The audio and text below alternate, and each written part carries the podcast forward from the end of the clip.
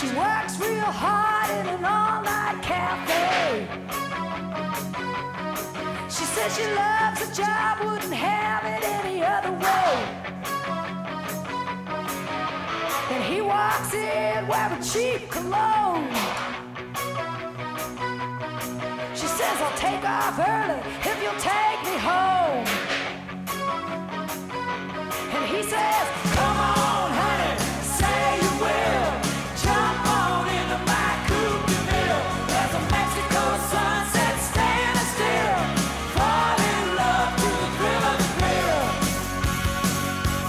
Bienvenidos a Manja la Mela, el podcast, episodio número 18. ¡Woo! ¡Bravo, bravo! Como pueden oír, nuestros queridos podescuchas, este, este día tenemos un invitado muy especial, un amigo de nosotros, directamente desde la linda tierra de Hermosillo, Sonora, Fausto Guerrero. ¡Woo! Aquí es donde todo el mundo se para y demás. puchungo. A 40 grados centígrados desde Hermosillo. 40, tan poquito. ¿A cuánto están ahorita? ¿Eh? Yo creo que unos 38 porque estuvo nubladito y hasta unos pollos me pude avanzar, pero aventar, pero sí, sí hemos estado bien, bien gacho arriba de cuarenta y tantos por 10 días. Sí, eso es lo que me reportan. De hecho, creo que en, en California ahorita fue, rompieron el histórico como por 10 grados Fahrenheit, algo así bien exagerado acá. Entonces me imagino que allá han de estar pegándole los 50 también. No es lo gacho, sino lo tupido, güey. Se- Según esto, otros 10 días más vienen arriba de 40. A ver qué pex. Pero es pan de todos los días. Está bien, qué chaca, qué chaca. Órale. Pues No, no son- empezamos, compadre, con el soundcheck. Soundcheck, soundcheck, soundcheck.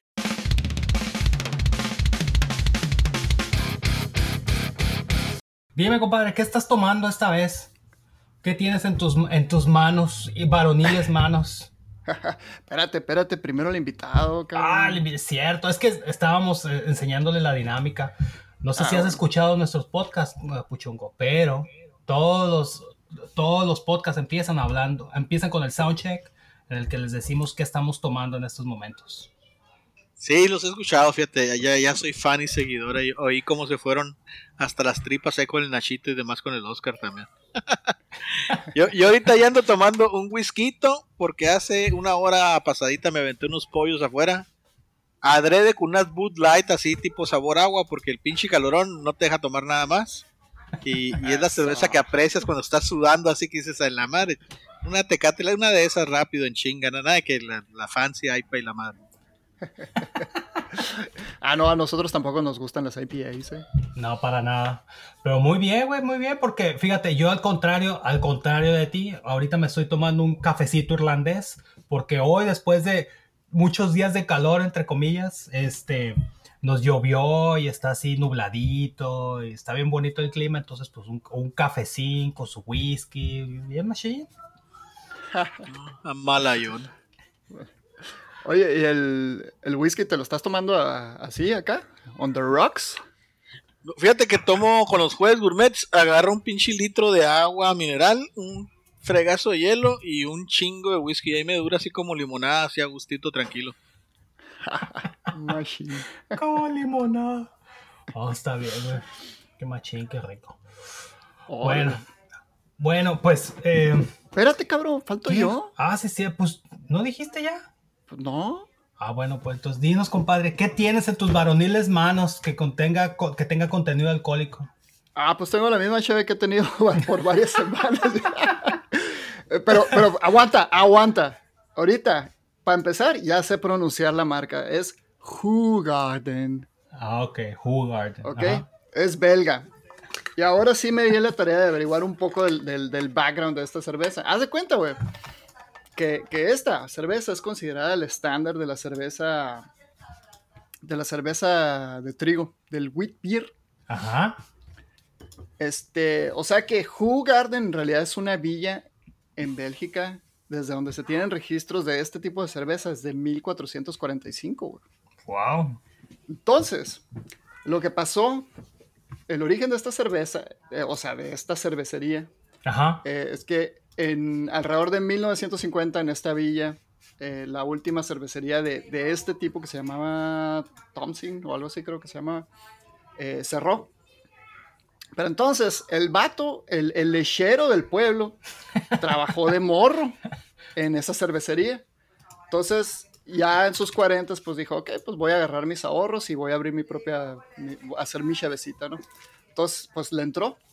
Y, con lo que se acordaba de cuando había trabajado en esa cervecería, empezó a replicar la receta original. Entonces, el, el vato así como que se apoyó en los locales, en la, en la gente local para para preguntarles, ¿qué onda? ¿Esta sabe como aquella? Y ya pues la raza le, le iba guiando, ¿no? Y ya, al, al- Oye, al Terán, parecer- no, no me quiero meter muy geek, pero si hay una cerveza que defiendo es la de trigo. Y es la Franciscaner. Y ahorita que dijiste el, el, el remoto, digo, no, la Franciscaner se lleva cualquier otra cerveza. Y checando aquí de volada, ¿no? Eh, googleando, sale Eh. que de- en, en Múnich desde 1363 está el, el- la Franciscaner. ¿El así que es mucho antes. que- Sí, señor. Entonces, eh, instruyas ahí mejor y pruebe mejor una Franciscaner ahí. Eh, de- espérate, chingazo. el, el estándar no quiere decir que se basa en lo más viejo, ¿eh? No, no, no, pero eh, es, es el sinónimo de, de, de una Weizen, ¿no? Una Weizen es, es franciscana, es una Paulaner, de ahí los pinches belgas ahí le echan muchos saborizantes a las cosas ahí. Eso Shots está adulterado el pedo aquí. Ba- bastante, sí, no, no, tienen, tienen muchos sabores y son de lo que están ahorita reinando con las artesanales y demás, pero Cheve, Cheve y de trigo son los alemanes y de Múnich, ni se diga, ¿no? Por algo hay un. Oktoberfest, la franciscana como franciscano, pero con zetas, y Scanner. Y la. Paulaner también debe ser por ahí de las mismas de estas, aunque la Paulaner es mu- mucho más eh, comercial. Fíjate, esta también la hacían monjes, güey. O sea que pues, los monjes de por ahí sabían qué pedo, ¿no? Pues lo que pasa es que los monjes son los que están encerrados, pues, ¿no? Y algo tenían que hacer. Es como, es como uno, ¿qué piensas hacer cuando estás encerrado? A ver qué chicos cocino. Es lo que te estaba, es lo que te iba a decir. No, hemos empezado a hacer cheve nosotros. Usted no, pero, pero ya había sus señoras. Sí, hicieron la otra forma de hacer cerveza, que es hornear todo el tiempo. Así que, Pues sí. Ajá. Levadura, levadura. Ah, bueno, pues. Granos. Vamos, a, vamos entonces a tener que procurar esa franciscaner. Pero Sí. bueno, el pedo es que al, al- al- a don lechero, Pierre Selly se llamaba, eh, se le quemó el negocio en 1985. ¿Y quién crees que entró al kit ahí para, para, para hacerles el paro? Ah, ¿Quién? Pues Interbrew, alias Pat Weiser. ok. Entonces, no estamos tan lejos, Fausto. Haz Sí, la, la cheve, la cheve ya es totalmente mundial, hombre. Ya, ya nadie es. Por eso salieron las artesanales y se están las mini o micro, ¿no? Las micros. Eh, Sí, Sí. aquí tenemos, fíjate, aquí alrededor, ese es- si alguna vez te, este, ¿cómo se dice? Te dignaras en venir a visitar acá al humilde Pacific Northwest, te podríamos llevar a todas las cervecerías que tenemos, nomás aquí en, en los alrededores de donde vivimos, que hay varios que son, podrían entrar así en, en microbrewers que abren, abren un local donde hacen la cerveza y nomás ahí la venden, pues no, no, este, no embotellan para nada más. Bastante buenas algunas de ellas. No, si los visitos no va a ser para sentarme en un pinche bar, es para ir a un lago y tirar la caña, cabrones, no chingues. Bueno, pues llenamos una pinche, un, un growler y nos vamos contigo. o sea, no hay pedo, güey. Todo se puede hacer, güey. Todo se puede hacer. Habrá manera de conocer a Jeff Bezos ahí, Manuel, ¿no sabes? Oh, ese vato está muy ocupado ahorita mandando cohetes a la luna, güey. O a su ex de perdida. Ah, pues ahí a la, a la, a la Mackenzie a lo mejor, fíjate. Esa sí anda, es más accesible. Ya estás, ya estás. Dice, dicen que andaba buscando un mexicano guapo que sepa cocinar. Pues yo les dije que tú ya estás apartado. Sí, que ni te oiga la Carla, no voy a estar oyendo ahorita el... No sé si esté conectado ahorita oyendo el, el en vivo. Oh, no, voy, voy a, a, ver, voy a tomar nota del tiempo para editar esta parte. Alright. Bueno, pues, entremos en materia, vato. Tú ibas a empezar ahí con un pitch, compadre. ¿O quieres que empiece yo? Ah, pues adelante. Yo nada más iba, iba a hablar de justamente de la foto que nos mandó hace rato. Porque pues, para muchos que ya conocen aquí a nuestro invitado, pues saben que una de sus especialidades, entre muchas otras cosas, este nuevo hombre del, del renacentista milenio, este, en sus tantas habilidades, es, pero pues realmente una de las cosas que lo queríamos invitar a, a, platicar es para que nos platique de lo que está asando, de lo que está haciendo, de lo que está ahumando y, y, de lo que ha aprendido haciendo, haciendo diferentes, eh, ¿cómo decirlo?, preparaciones de, de carne. Así, bueno, podemos empezar con, con, con el origen, güey. ¿Es, ¿Todo esto que sabes ahora lo aprendiste en el jueves gourmet o eran cosas que ya, ya traías en la sangre? No. Primero explica qué es el jueves gourmet. bueno, el jueves gourmet, de hecho, yo haciendo memoria, supe del, del, Roberto Rodríguez, un compañero de chamba que teníamos, que tenía un, un día de coches, ¿no? Le decían ellos. Ah. Y, y, y, nosotros más o menos teníamos la idea, pero no teníamos el, el que fuera fijo, ¿no? O sea, juntarnos los que cocinamos y, y fuera fijo. Entonces se desarrolló una idea que todos los jueves nos juntábamos aquí en mi casa. Eh, y, y, le dábamos un, una vuelta así como el café de las señoras, ¿no? Que el otro jueves tú cocinas y así. Y, y se puso competitiva la cosa y entonces traíamos los meros platillos, ¿no? Éramos, eh, empezamos unos tres primero, luego subió hasta siete, ocho personas. Luego hubo unas, unas eh, pausas. El caso es que ya, ya fueron más de siete, ocho años que, que hicimos los jueves gourmets. Pero obviamente, digo, no obviamente, no, obviamente que ya agarré algo de, de de callo, pero pues ya le sabía yo la cocina. De hecho, yo que me, antes de casarme, yo era el que hacía la comida en la casa porque trabajaba desde la casa, ¿no? Entonces, duré ocho años de freelance trabajando en calzoncillos desde la cocina de mi hogar y ahí hacía la comida para mi bella esposa, abogada. Entonces yo me aventaba mis, mis propias comidas. Antes de eso, pues viví solo en la maestría y, y viviendo solo y pues me cocinaba yo. Y desde hace mucho, de cuando tenía 18 años, me acuerdo que me iba a ir de intercambio y me decían, güey, cuando te vayas de intercambio, vas a sufrir, güey, vas a extrañar hasta las pinches tortillas y la madre. Entonces me cayó el 20 y en chinga fui con mi nana. Le dije, nana, doña Anita, enséñame a hacer tortillas porque no, no la voy a hacer allá en Finlandia donde me voy porque me fui a Finlandia. Y me acuerdo mi nana me dice, ¿cómo? Allá no hay tortillas, me dice. No, nana, voy a Finlandia. Puras de maíz, ay, puro pinche guacho para allá, entonces me enseñó a hacer las tortillas. Está más al norte. sí, me enseñó a hacer las tortillas. Llegué allá y tuve la pinche suerte inmensa que la familia que me hospedó allá, eh, la señora Paula, mi mamá de ella, estaba cabroncísima en todo lo que refiere a arte, ¿no? Eh, llámese cocina, pintura, eh, tejer, coser, todo ese tipo, estaba cabroncísima y me, y me, y me fomentó mucho a cocinar porque me decía, güey, tú sabes qué quieres comer, no te hagas, güey, siéntate y, y, haz algo. Entonces desde los 18 sí, sí me solté cocinando, digo, no soy chef, no soy nada, no soy ni parrillero, ni ando en la boda esta de parrilleros y ganando Fire Masters y cosas así, ¿no? Pero pues sí, sí le movemos a la comida porque nos, nos gusta la tragadera, punto, ¿no? Órale. Que, oye, a ver, espérate, espérate, quiero, quiero, hacer énfasis en el asunto este que sabes hacer tortillas, güey. O sea, con, con, con tus manitas de, de, así, con deditos gorditos y todo, le, le, le, le das formita acá. Que, ¿cuál, es, ¿Cuál es el tamaño estándar de tus tortillas? Pues la, la, la, formita no es así perfecta, ¿no? Pero sí, sí las comes y se, las hizo la señora del palo verde, las hizo el Fausto. Sí salen en sabor, sí salen bien. Sin embargo, en la forma obviamente no. Eh, no es cosa de darle. Y, pero mucho tiene que ver la, pues para empezar a hacer tortillas aquí en Hermosillo, pues no, es la gran cosa. ¿Por qué? Porque tienes los ingredientes que siempre has probado. Chinga fue cuando me fui a Finlandia, por ejemplo, que quería hacer las tortillas y la manteca es diferente. O ustedes que andan del otro lado, ¿no? Que dices, en la madre no es igual a la tortilla de allá, no me sale, me sale bien quebrada, me sale bien partida. Pues porque no son exactamente las mismas, los mismos tipos de ingredientes. Ay, sí, eso lo hemos experimentado mucho aquí. Exactamente eso. Sí, para darles. Órale. De hecho, la, la Paula, la, la, señora que me hospedó allá, le intentamos muchas veces hacer las tortillas y nunca salían, güey. Y una vez que llegué a la escuela, las tenía tapadas y, y me dijo, destapa, así como sorpresas de cuenta acá, ¿no? Destápala y, y, y, tenía un recado. ¿Qué es esto? ¿Una chancla, un, un frisbee o tortillas sonorenses? En la madre, güey, le dio a la fórmula, ella, ella sola. O sea, no, no habíamos encontrado la fórmula bien de cómo estuviera para que estuvieran meleables, ¿no? Doblables y así. Y ella sola la encontró. Porque pues las grasas y las harinas son diferentes. Pues.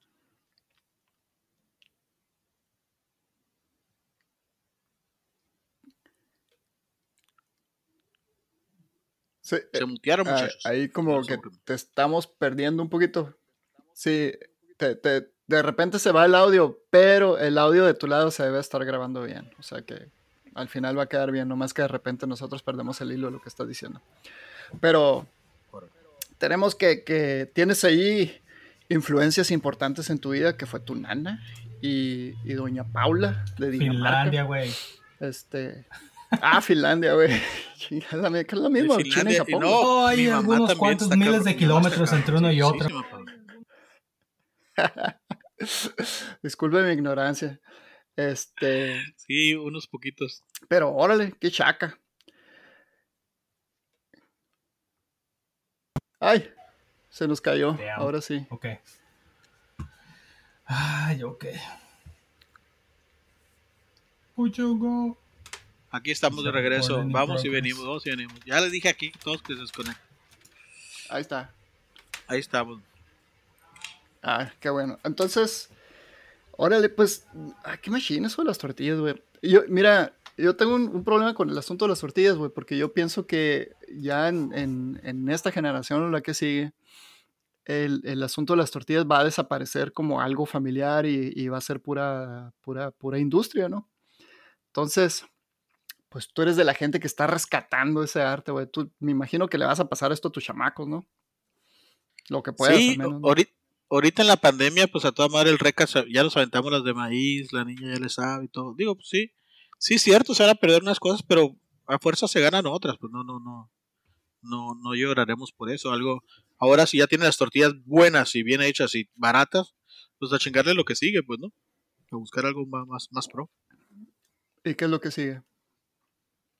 pues por ejemplo unos ahumados, usar el horno mejor, de este, cocinar más saludable y rico a la vez, porque la combinación ahí está como que a veces inalcanzable, ¿no? Dices, cabrón, ¿cómo es? Por ejemplo, ayer, antier fuimos con mi mamá, estamos encerrados las dos casas, ¿no? No salimos para nada, ahorita con el COVID. Y ellos no salen, pero pues como no salen ellos tampoco, fuimos para allá. Y a la madre se aventó una comida china encabronadamente buena, sabrosísima, pero súper saludable. Y dices tú, nunca voy a cocinar, ¿eh? o sea, nunca voy a dar este esta combinación perfecta entre las dos cosas. Entonces hay, hay que buscar esa Órale. onda, por ejemplo. Ah, ese fíjate que es un buen punto, güey. Saludable y rico.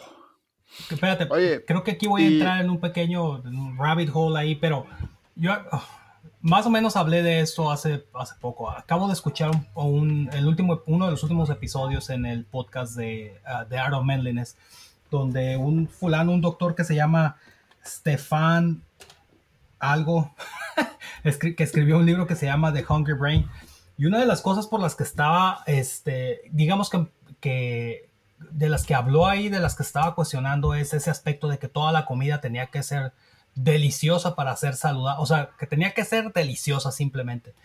Eh, ¿Alguna vez se han detenido ustedes a pensar en eso? O sea, en realidad toda la comida tiene que ser deliciosa, no puede ser simplemente nutritiva. O sea, por ejemplo, no sé, a mí me gusta el brócoli y el brócoli por sí mismo es bueno, pero pues no es delicioso. Este, a lo mejor se hace delicioso cuando le pones mantequillita, pero ya no es tan saludable, ¿no? Entonces ese concepto de que toda la comida tiene que ser a fuerzas deliciosa, no sé, o sea, me lo he estado empezando a cuestionar, nunca había, nunca había, nunca lo había cuestionado siquiera, pues vamos. Este, y ahora después de oír este vato, como que Yo le,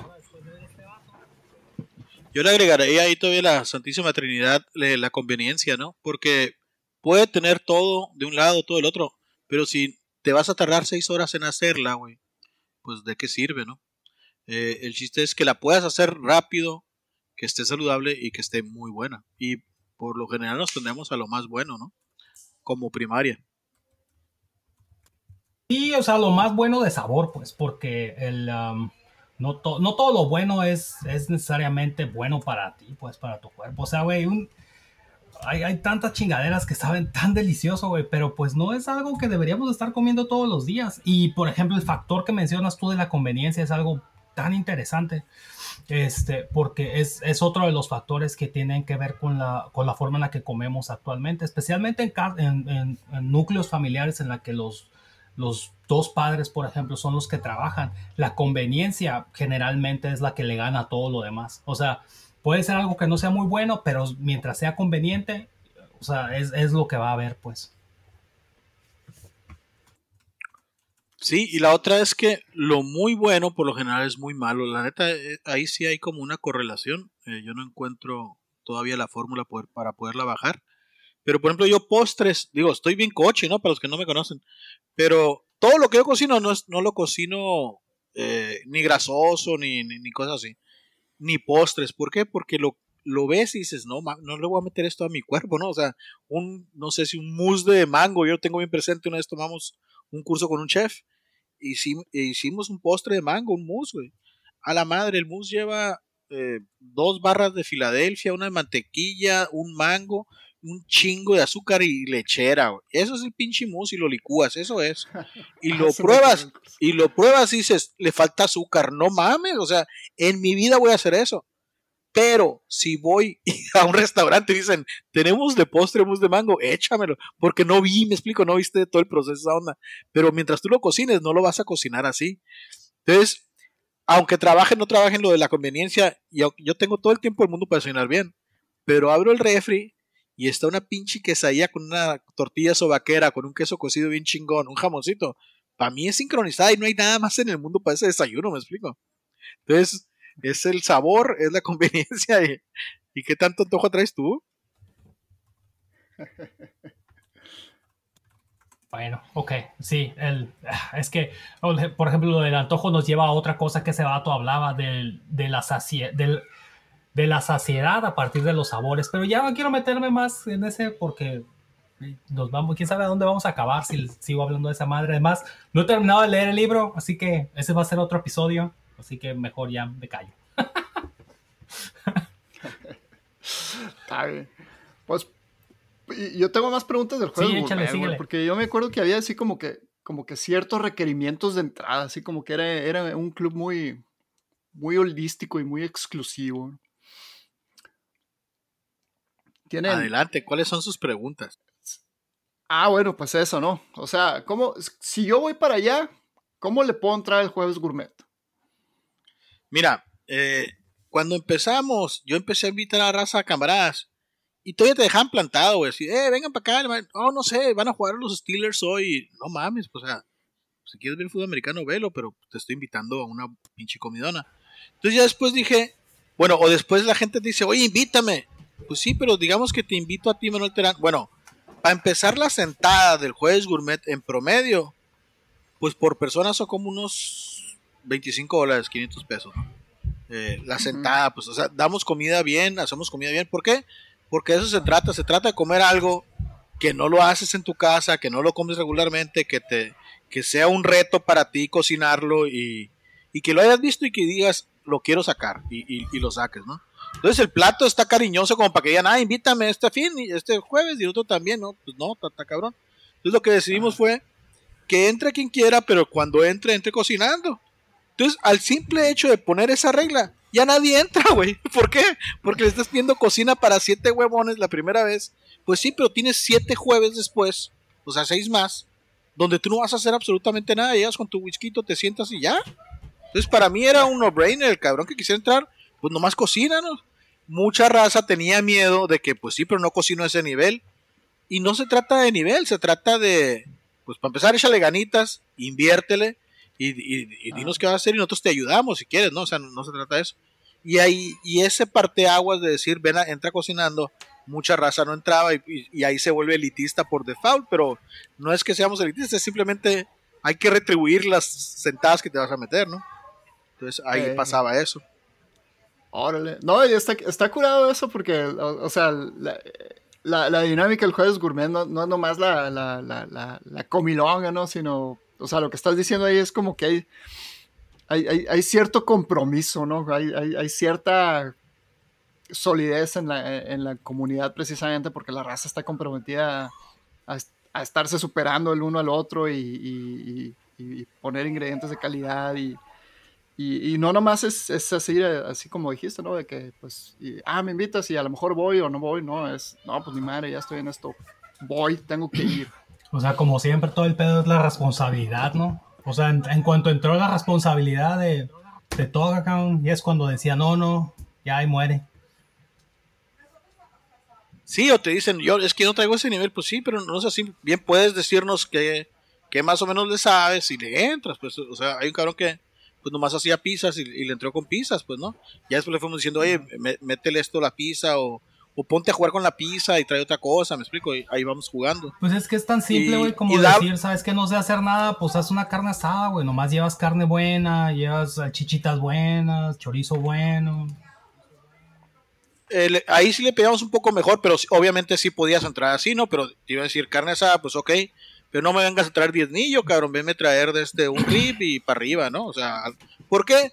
Porque los otros seis que te vas a comer, no vas a comer una pinche carne, un, pellejo, ¿me explico? Ahora, Totalmente, se daba el caso, se daba el caso que un cabrón eh, de los que ya seguían dice, el otro fin, el otro jueves, voy a hacer tacos guachos, y los tacos guachos son acá de bistec y de nana y hacer, son, son cochinos y son baratos, pues ¿me explico.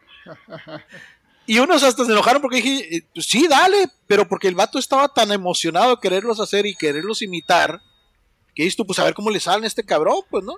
Entonces el vato se, se avienta con tortillas amarillas, trae tortillas azules, eh, hace el... Todo el choco, si tienes una taquería eh, chilanga, pues, ¿no? Dos salsas diferentes. Entonces dices tú, pues no se gastó un lanón, pero se ve, se ve la, la calidad de cariño y, preparación que trajo por buen rato antes. Ahora, el cabrón que le tocaba cocinar el jueves, ya me estaba tocando, pone que la raza venía a las 7, el cabrón que le tocaba cocinar, a veces desde las 2 de la tarde aquí estaba en la casa. Y aquí estaba y, prendiendo el, calor, el carbón y preparando todo, ¿no? Entonces, sí es una chinga muy grande el día, pero güey, tienes seis días después, jueves, donde vas a llegar a las 7, abres tu whisky, te sientas y hacerle carrilla al cabrón que está cocinando, pues ¿tú qué más querías? Chingo. No, pues sí suena bien machín, la neta. Ahora, ya no está esa madre, ¿no? Ya cerramos ahí el jueves, hace rato. Eh, pasó que, eh, para empezar, de este, hubo ahí de este, que estos cabrones querían entrar a estas competencias y la madre, yo, no, yo paso con las competencias. Eh, ya se empezaron a organizar, vamos a competir en esta y la madre. Y la otra es que llegó a ser un- una carga más para mí que para nadie, desde mi punto de vista, ¿no? Pues soy el de la casa y tenía que tener todo preparado y limpio atrás y la madre. Y mucha raza, llegas, comes y se iban y, y hay que limpiar y demás. Cositas que se van acumulando y dices, güey, ya no puedo ser yo el host todo el tiempo, ahora que sea en cada casa y ahí empieza a desbaratarse un poco, ¿no? Ah, o Pero sea que ahí- tu, tu casa siempre es la sede. Sí, y yo no tenía inconveniente ni tengo inconveniente porque tengo para empezar pues todo el tipo de asadores y, y chingar y media, ¿no? Y aparte bu- buen patio, entonces no me, no me... Y luego la otra es, mi familia comía por default aquí, o sea, eran siete, pues sí, pero siempre a mi vieja le mandaban un plato al reca, etcétera, o sea, los contaban a ellos, pues, ¿no? Pero aquí queda un cocinero, nosotros lo limpiamos, etcétera.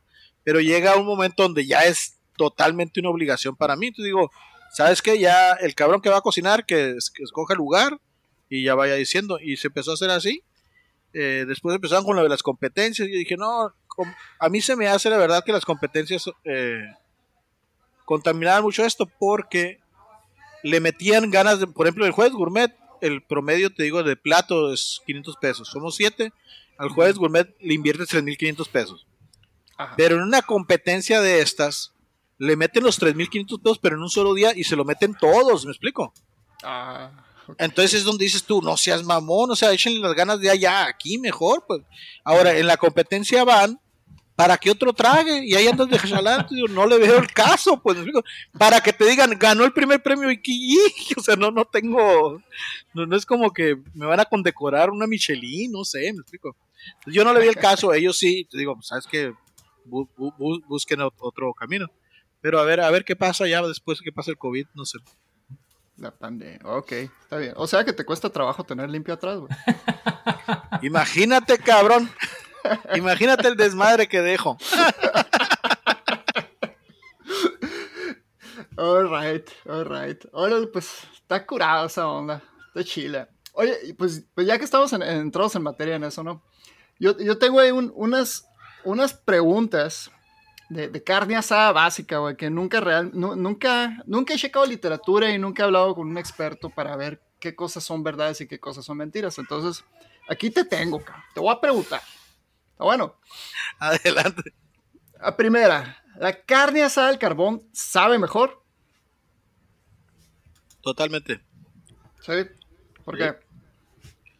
Eh, para empezar, lo la va a aromatizar, ¿no? El, el- el pinche olorcito mezquite a uno de gas, pues si vas a hacer en el gas, pues hazlo en el sartén también, no veo la diferencia, para empezar. O sea, dime tú qué diferencia hay en hacerla en la parrilla de gas o hacerla en el sartén. Porque si acaso coló un poquito más de aire. El, el carbón te va, te va a aromatizar, lo va a permear, lo va a abrazar. Ahora, si tienes, ahora hay de, hay de asados, asados, aunque sean afuera, ¿no? Yo soy amante de lo que es el camado. El camado es para mí el nivel, no nivel máximo, pero el nivel óptimo en todo lo que es eh, cocinar fuera, ¿no? El camado es una, es un huevo de cerámica y es una técnica japonesa. Eh, digo técnica porque tiene, tiene toda su ciencia el, el huevo. Tiene una, en su parte inferior tiene una cámara de aire y luego tiene una cámara de combustión. Todo esto en cerámica y esa cámara de combustión ya, ya que está prendida está eh, calentando una parrilla que a su vez en medio de la parrilla y la cámara de combustión puedes poner una, una pieza de cerámica para que le dé calor indirecto y todavía puedes cerrar. Entonces con ese tipo de, de camado tú puedes asar, ahumar, hornear, lo que quieras en un solo aparato, ¿me explico? En un Weber, en un aparato de gas, no puedes hacer eso. Tienes que comprar un chorro de aditamentos y tratar de decir, decirle fake. Es como si me dijeras, una hamburguesa de carne, ¿sabe? Igual a una vegetariana de carne. Pues no, güey, no, no va a ser igual. Por algo al gas le ponen sabor mezquite. El carbón no lo hacen sabor gas, güey, ¿me explico? Punto. Ah, espérate, espérate. Al, al gas le ponen sabor mezquite. ¿Cómo estás? o sea, el, el gas, en, en los asadores de gas te venden los Ajá. pellets para que huela mezquite.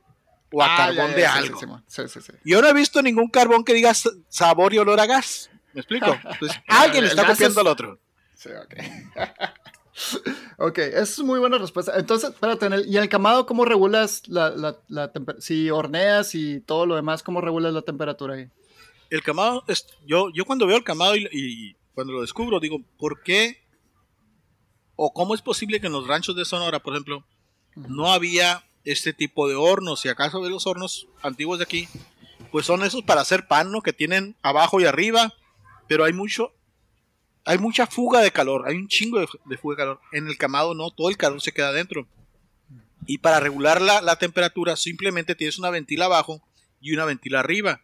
Si tú abres la ventila de abajo, estás metiendo el oxígeno a la lumbre, por lo cual se levanta esa lumbre y ese calor caliente tiende a subir.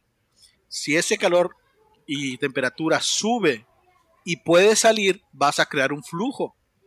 ¿Verdad? Me- no sé si me voy explicando aquí Sí, hablando sí. al aire. No, sí, sí. Pero, pero si ese flujo, eh, sí, pero si ese flujo arriba está cerrado, se va a quedar dando vueltas y va a levantar la temperatura de todo el horno, siempre y cuando tengas una ventila abajo abierta. Ahora, si abres las dos ventilas, va a haber un flujo, pero se va a seguir escapando. Entonces, con esas ventilas tú puedes ir regulando, cierro la de abajo a la mitad y cierro la de arriba a la mitad, y ahí mantengo una temperatura. Si cierro las dos, apago todo el, todo el oxígeno y se apaga el carbón en el tamaño que esté, ahí se queda, güey. Se apaga, no, no sigue consumiendo, se me explica.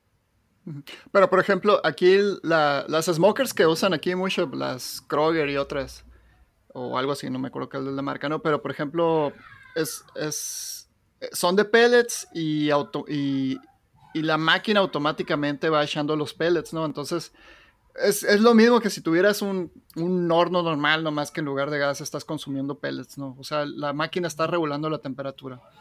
En el camado, según yo, el, el, tú pones el carbón manualmente y tienes que estar checando, ¿no? O sea, el- si se está acabando el carbón, tú le pones más, ¿no? ¿E- ¿Es así? Sí, es así, pero para que te des una idea, si yo lleno el camado a tres cuartas partes, eh, sí me dura unas 12 horas. Fácil. Neta. Sí, así de cabrones. El camado fácilmente me da unas 5 a 6 veces más eh, cocción o tiempo de cocción que un asador no- de los tradicionales hermosillenses que están en la esquina de un pinche patio con la, con la pared toda tiznada. Fácilmente. Y y o lo sea digo que- con, la, con la imagen de muchos en los que he asado así, ¿no? O sea que no se, no se consume todo el carbón al mismo tiempo en el camado. No, porque lo estás usando sabiamente, güey. Haz de cuenta que el camado es una horita de lento cocimiento en mucho aspecto. por ejemplo, hoy quise hacer los, los pollos asados. Para hacer los asados, yo debí haber dejado el horno abierto. O sea, porque los quería hacer asados a la parrilla, punto, ¿no? Sí. Pero llegó un momento donde dije, ¿por qué lo voy a dejar abierto? Pues si lo puedo cerrar y ese calor es un calor de convección que le llega a tocar, o sea, hay, tres tipos de calores, ¿no? El, el- que le va a tocar, el que le toca realmente a la parrilla, el que le llega de abajo y el que le llega a todas partes. pues. Entonces ese calor de todas partes, de todas maneras, me está ayudando a cocer el pollo sin asarlo. Entonces lo cerré, a final de cuentas lo hice asado, pero cerrado el, el horno. Ahora, tiempo. Lo que tú dijiste de las ahumadoras es, es distinto y es muy, es muy, es muy difícil que un aparato sea realmente ahumador, ahumador, bien hecho, ¿no? Para empezar, lo que he leído, digo, aquí en el quemado puedo ahumar eh, tirándole los pellets o, la madera eh, mojada, ¿no? Eh, el ahumador tiene que ser de abajo para arriba. ¿Por qué? Porque el, humo sale de abajo para arriba. De hecho, yo vi una vez en Querétaro, que vimos hace como tres años que visitamos allá, cómo ahuman el queso y la, realmente lo que hacen es, tienen un chingo de paja abajo del queso, queman la paja mojada y va subiendo el calor y sube el humo y va ahumando el queso que está en la parrilla, ¿no? Eso es realmente ahumar. Pero ahora, para la con- convención, convección de que tenemos nosotros aquí, tenés un, un- Pues no vas a tener un pinche asadorzote o 6 metros para ponerte a ahumar, ¿no? Tienes un pedacito y lo que se hace es, se pone lateral y los pellets los ponen laterales.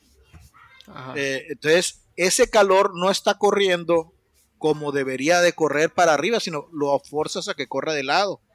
¿Me explico? sí, sí. Entonces, al hacerlo correr de lado, no está corriendo con un flujo bonito y entero, pues a lo mejor le está pegando más humo arriba de la, de la tapadera de ese ahumador que realmente a la carne o lo que se está ahumando.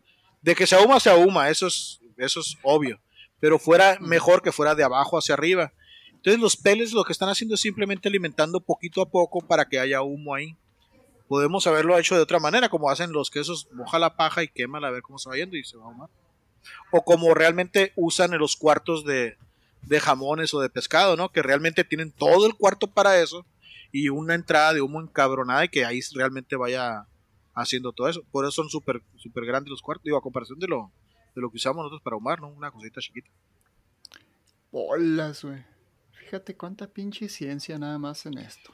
Se vuelve, la neta, la otra vez, eh, digo, no, es- no es que me las dé de que, pero tratas de comprender, me explico, o sea, cuando, cuando averigüé lo del cama o cuando empezamos a usar todos los juegos gourmet, compré yo un, un huevito, no es, no es huevo camado, es, es otro más chico, que ese sí corre de abajo para arriba el, el calor, y te pones a tratar de entender por qué chingados sí se puede hacer esto aquí y en otras partes no.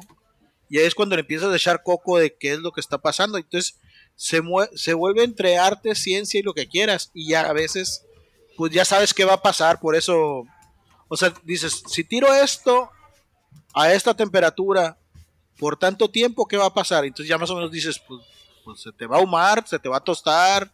Tienes que ir medio sabiendo, porque a mí, por ejemplo, no me gusta seguir recetas. Digo, no sé seguir recetas.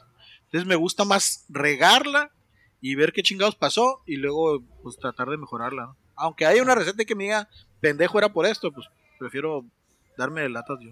Empírico, Malamente. empírico. Malamente, pero sí, sí, sí.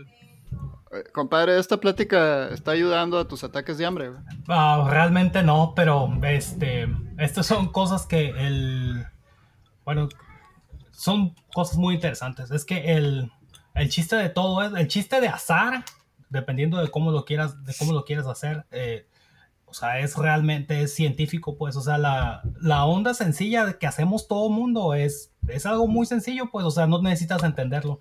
Pero en cuanto quieres hacer algo un poquito más complicado, como ahumar algo, necesitas entender un chorro de cosas, desde cómo se consume el carbón, ah, cuál es la temperatura que tiene que, que alcanzar eh, internamente la carne para considerarse bien, bien cocida, bien hecha, cómo le haces para que no te quede seco cuando lo estás ahumando. Aquí es donde empiezan la- em, vienen las complicaciones, pues. El, yo, por ejemplo, aprendí mucho de eso cuando quise aprender a asar bien los pollos. Ahí fue cuando empecé a comprender por qué los asadores venían con tapa, por qué tienen sus dos, este, sus entraditas de aire abajo y arriba. Empecé a aprender técnicas de, de calor indirecto, por ejemplo, aprendí la, aprendí la técnica de las dos zonas de calor para poder asar los pollos, ese tipo de cosas, para que no te queden pues así resecos y no se te quemen. Es...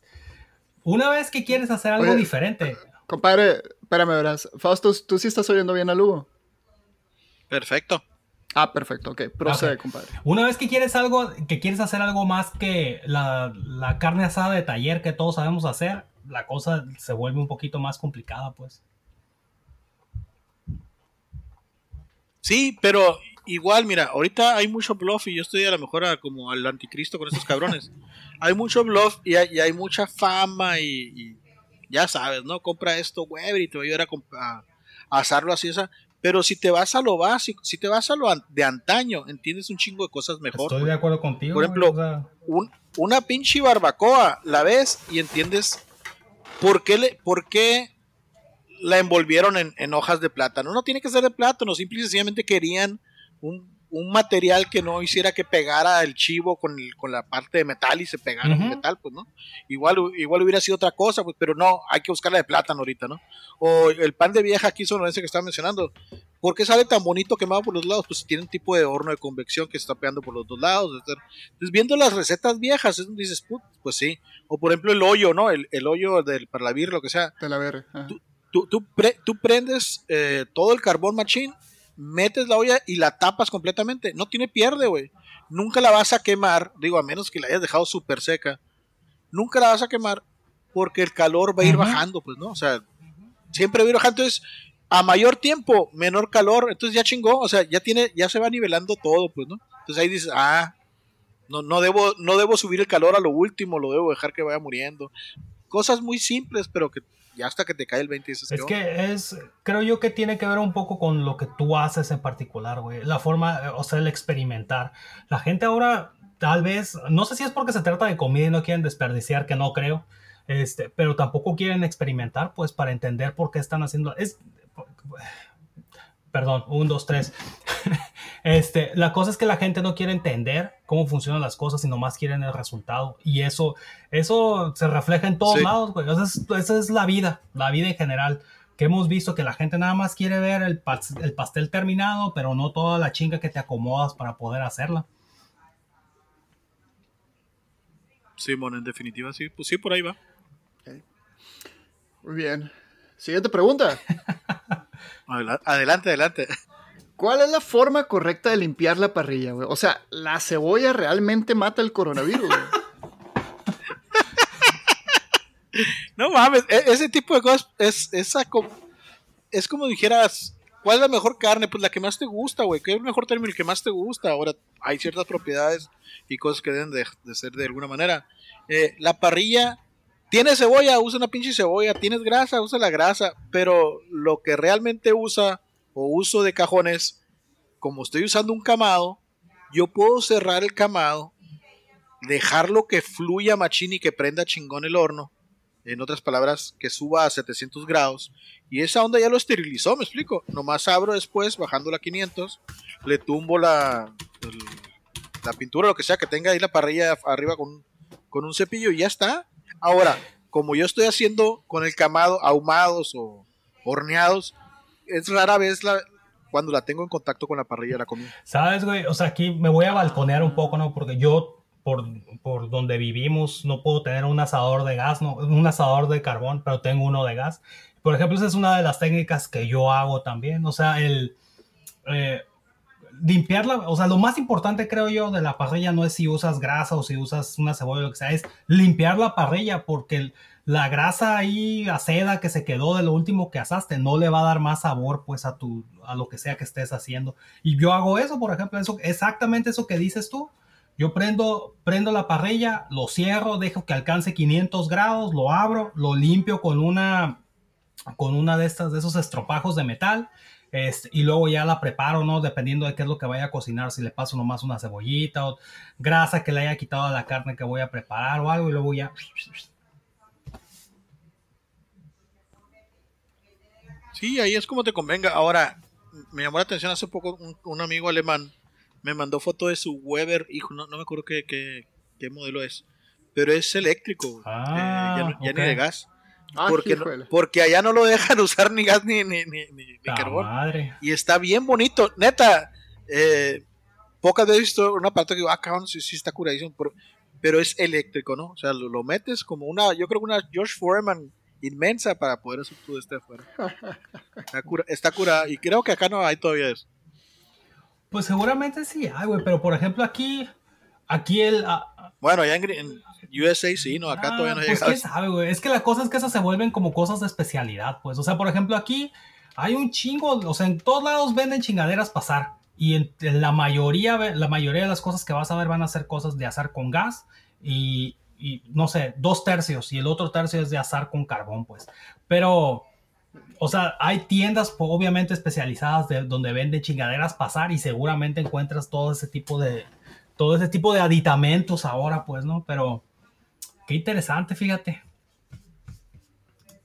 Sí, ahora tú estás allá en el, primer mundo, ¿no? Acá en México. Primer mundo. tienda, tiendas para azar no hay, güey. o sea, sé, la verdad, el- Weber, Weber acaba de salir y es el que está haciendo cash en- con esta moda. Pero fuera de un Weber especializado no hay, pues. No. Y eso es lo que ahí a lo mejor es donde me da tristeza porque la raza se avienta en. Quiero asar y a la madre se va por un asador así en, en el Walmart, Ajá. ¿no? Y demás. Por ejemplo, hay, hay un compañero ahí de la chamba eh, que es de Chihuahua. Me dijo, oye, güey, ¿qué, ¿qué asador Weber compro? Me dijo, le digo, la neta estoy en contra de ellos. Le digo, no que sean malos, pero vas a gastar un chingo y luego si te gusta vas a gastar más. Yo lo comparo como, como cuando quieres entrarle a la bicicleta de montaña, ¿no? Quieres entrar a la quieres entrar a la bici y en chinga se van por un al Costco, güey, que les va a costar cuatro mil pesos. Si no les gusta, la van a arrumbar y nunca la van a poder vender en cuatro mil, la van a vender en mil porque es del Costco. Mejor voy y saco una a mes sin intereses, o lo Ajá. cabrón, ¿no? Pero si, si quieren entrarle a bueno, se van y se compran una de 15 mil pesos. Si no les gusta, la pueden vender en 13 fácil, pues. O sea, no le van a perder tanto y ya se van a meter con algo bueno. No van a traer un armatoste muy pesado, etcétera. Y además, a estas alturas y a la edad, son chingaderas que no te puedes dar un lujito de esos. Entonces le dije, ¿sabes qué? Mejor vete por un huevo, por un huevo. Y le dije las mil maravillas de huevo. Se, se compró el Green Egg, el cabrón, el chiquito, que vale eh, unos 20 mil bolas. Para que te des cuenta, un, un Weber vale 6 mil. sí. Le metió cuatro, pero el vato está fascinado y, y- y viendo la diferencia que hay, ¿no, Garrafal?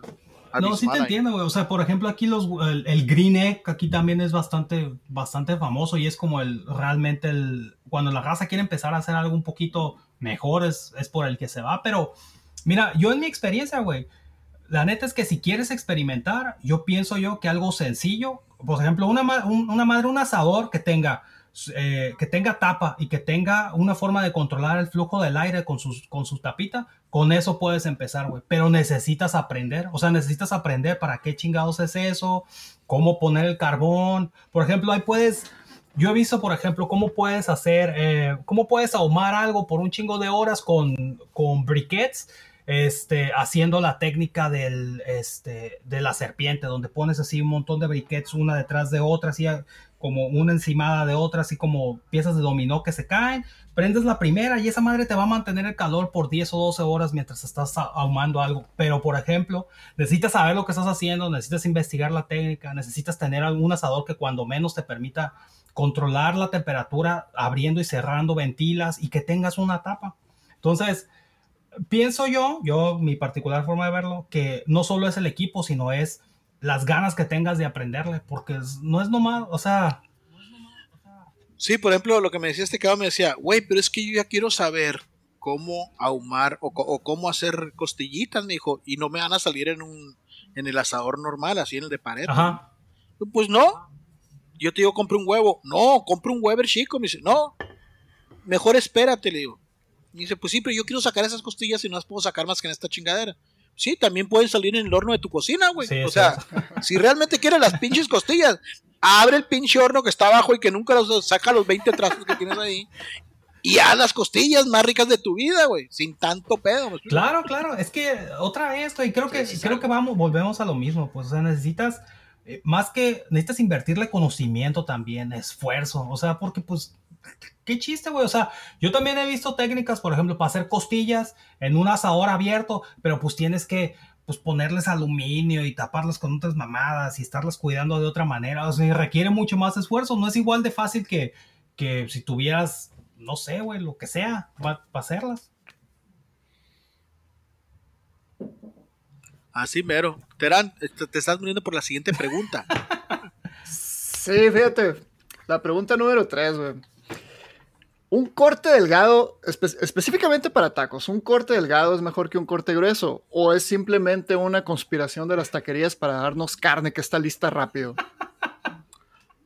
Eh, tiene, tiene mucho, mucho detrás esa respuesta porque eh, si tú vas a presentar, eh, digamos que tú vas a presumir lo que estás sirviéndole a alguien, lo vas a presumir en la forma más original, presentable y, y más que te diré, más demostrable que es el mejor corte, ¿verdad?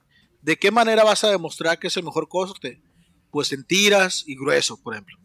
El- el- un rib, ¿no? Ajá. El rib lo vas a presentar en tiras y grueso y ahí vas a decir, güey, este vato trajo un corte grueso, chingón. A diferencia de presentar un, un taco, el mismo rib, completamente picado como si fuera machaca. Ajá. Entonces, ¿qué pasa cuando te lo dan como machaca? Dices tú, lo primero que yo digo que, que, que medio le sé o que soy gordo, digo, no mames, aquí le metieron pecho, pescuezo y la madre, ¿me explico? O sea, porque no me voy a dar, está revuelta, es carne molida revuelta. pues. Así de sencillo, cuando tú vas a pedir carne eh, para hamburguesas y pides que te la muelan ahí enfrente de ti, es diferente a como cuando ya la ves en el pinche platito Muy diferente. ya molida. Entonces, ¿por qué te la dan delgadita y picada? Porque seguramente la carne no es chingona. Yo, por ejemplo, y que me perdone el chabelón y demás, yo no soy fan de los burros percherones. Ya, ya me estoy echando a mitad hermosillo aquí otra vez. ¿Por qué? Porque obviamente la carne que estás usando no va a ser carne premium, güey. O sea, nomás en pesaje y me estás vendiendo, me estás metiendo medio kilo de carne a 100 pesos el kilo. Digo, puta madre, pues de qué carne era. A ver, espera- Explico. espérame un Pavón. paréntesis, Buchoco. Yo sí tengo algo que decir ahí. Yo sí soy fan de los burros del, del Chabelo, pero, pero tienen su tienen su lugar aparte, güey. O sea, con los burros del Chabelo no vas a esperar la carne más buena del mundo, pues. O sea, No, no, y de hecho sí, sí tiene, lo conozco bien el güey, y sí sé que le echa, sí le echa diezmillo bueno y la madre. Pero a final de cuentas, va todo revuelto, todo picado en un pinche burrón, y me estás vendiendo muy barato el burro, me explico, digo, a comparación del pesaje, pues. Y, lo conozco y sí sé que le echa bien. De hecho, son los, los que voy. Pero, pero ya la naturaleza de un taco bien picado, dices, no mames, que le echaste, güey.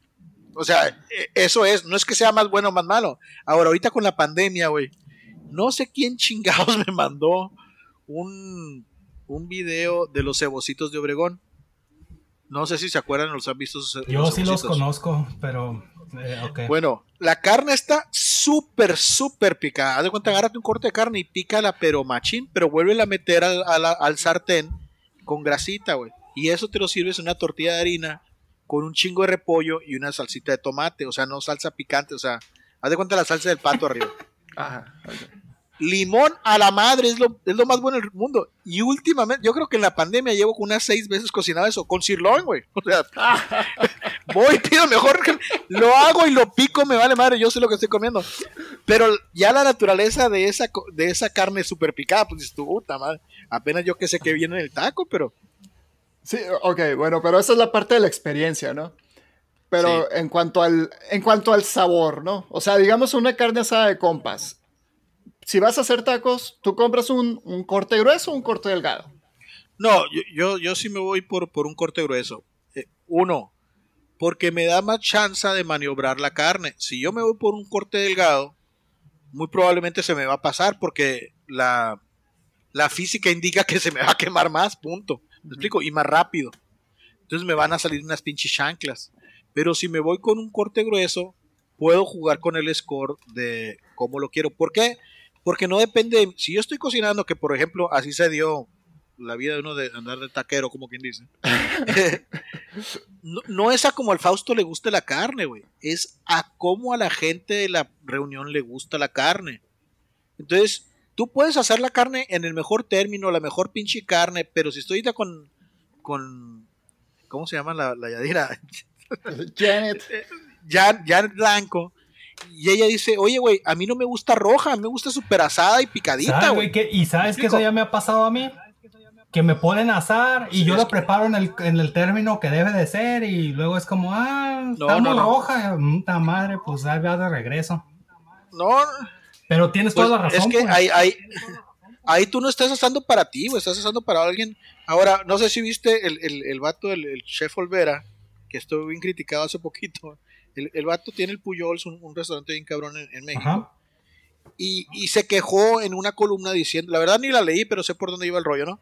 Se quejó de la raza que llega a pedir limón, pues. O sea, oye, cabrón, te- tengo tanta pinche escuela, te estás pagando un huevo, tengo los mejores chefs para que me pidas limón. Güey, si te están pagando, cállate los hijos, Sí, a explico? O sea, tú como chef te están pagando, güey. Y no te los eches de encima. Ahora, en una reunión no me están pagando. Ahí, ahí es cuando les digo, a ver, pendejos, abran su mente y empiecen a probar, empiecen a probarlo un poco no tan, no tan, no tan Ajá. asada, ¿no? Pero siempre, por ejemplo, con un corte grueso, contestando a Manuel, es con un corte grueso, empiezo a sacar la carne crudita y la pico y le digo a alguien, güey, rólala a ver qué dicen. Y ahí empiezo el testeo, pues, ¿no? Le empieza a. y lo- ay, no, está cruda, ay, no, está cruda. Entonces ya empiezo a ir al pinche público y esto, ah, estos güeyes se van más asada. Y ahí voy picando, ahí voy jugando con ¿sabes, el score. ¿Sabes lo que yo hago? El, este, cuando la voy sacando, siempre trato de sacarla igual así, medio, medio bien cocido, para picarla y luego, pues, como me enseñaron en Hermosillo, echarla en una ollita y ponerla ahí, tenerla ahí por un lado. Entonces, conforme, la- conforme vas agregando carne, conforme la vas revolviendo, conforme la vas dejando ahí cerca de la parrilla, se sigue cociendo, pues, y se sigue cociendo en su jugo. Entonces, no se, se, está, se queda bien cocida y no se está y no se está secando porque está en sus mismos jugos pues Así es, y si fuéramos con un corte bien delgado, se te va a sacar la chingada, Sí. me explico. Entonces, por eso el corte el, grueso. el corte delgado necesitas asarlo asarlo asarlo en una temperatura alta rápido seca- sacarlo picarlo y comerlo así tiene que ser rápido a lo mejor también por eso es que lo sirven así en las taquerías Sí, pues es lo que decía, ¿no? Es la conspiración. güey. Sí, ahora andan unas, andas, andan de moda las toreritas. Sí, porque es menos, menos picada, Ajá. pues, ¿no? Pero ahí el, vato- el, el- el de la taquería le está perdiendo porque si llegara alguien y diga, oye, ¿me puedes dar más gruesas? Ahí no tenemos opción en las taquerías, Sí, ¿me no. explico? Pero, pero si vas al pitín, si vas a algo más, más acá- ¿cómo la quiere? La quiero término medio y gruesecita y así, así. Pero a una pinche taquería, pues de, de carreta, pues no, ahí te le va a dar el vato y, y date de santos que se lavó las manos, ¿no? También. ey, ey, ey, si no se lavó las manos güey entonces voy a exigir que se las ensucie para que me sirva güey porque ¿Dónde está la cebolla con la que limpiaste la parrilla? Que de hecho, yo, yo es rarísimo que vaya a comer a un restaurante de carne asada, pues, es que pero sí me voy a los tacos acá de antaño, güey. Sí me voy a los tacos acá, unos de Librolante por ahí, ahí con el camarada. Porque el vato tiene de todas las salsas y la da súper picada. Y digo, de esto es mi infancia, pues antes de ser que, pues, güey, ¿no? pero es que Chíngale me de eso. imagino que, bueno, en mi opinión siempre tienes que entender, o sea, como de qué tienes ganas y cuál es el contexto, pues, o sea, si yo tengo ganas de carne chingona, o sea, ahí en Hermosillo, me voy a la siesta y me pido un corte, pues, pero si quiero tacos, güey, quiero tacos, o sea, nomás es ahí el compa que está en la esquina, güey, y no me voy a poner exigente a decir, ah, sí, ah, esta madre, cuando tengo ganas de otra cosa, entonces sé a dónde ir para que me pid- para que me den lo que quiero, pues. O sea, no puedes, no puedes ir a exigir la misma calidad y el mismo todo a todos lados. No es, no es así, no funciona. O sea, te, te vas a dar decepciones en todos lados, pues. No, sí, sí, estoy de acuerdo si andas por ahí por el mundo y no conoces, ¿no? Pero si ya eres de Hermosillo, ir a cualquier pinches tacos, pues no, porque ya sabes a dónde, a dónde vas a tener que ir. O sea, si ya tienes las opciones y ya las conoces, vas a ir con este vato de esta esquina que se pone estos días. O sea, ahí sí sabes a dónde vas, no, no vas a No, sí, mi punto es, tienes que crearte tus expectativas, pues, y manejarlas. Sí, sí, sí. de o sea, no, no, es, no va a ser igual en todos lados, pues. De hecho, yo, eh, cuando viene gente de fuera y, y me dicen a dónde comer, la madre, el primer platillo que yo llevo, que digo, se, se sale de, de- de la plática, es a, a los tacos de caguamanta de Sergio aquí en Hermosillo, que está ahí en, en- por Ajá. Espino. El, el vato tiene una caguamanta que a la madre súper, súper buena y cosa que yo nunca la voy a hacer. O sea, nunca me va a salir esa caguamanta porque el vato, aparte de que trae un secreto, pues es mucho power para... Ahí se caguamanta hoy, ¿no? O sea, es una chinguiza que se va a meter. Le mete de todo el vato.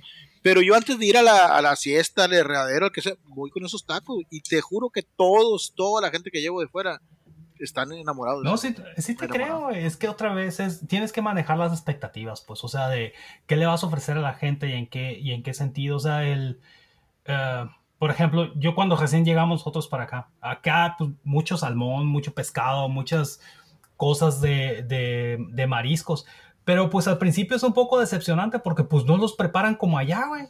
Y entonces cuando les empiezas a agarrar la onda de cómo los preparan aquí, entonces los empiezas a apreciar. Pues es cierto, güey. O sea, por ejemplo, la primera vez que me comí un, el, el clam chowder era como, ah, esta madre, pues está bien. Y, y ya después que entiendes cómo lo hacen, por qué lo hacen, las recetas, que son los, lo de acá, pues es como, ah, esta madre está bien chingona, güey. Luego ya vas y lo buscas y buscas uno más bueno, etcétera, etcétera.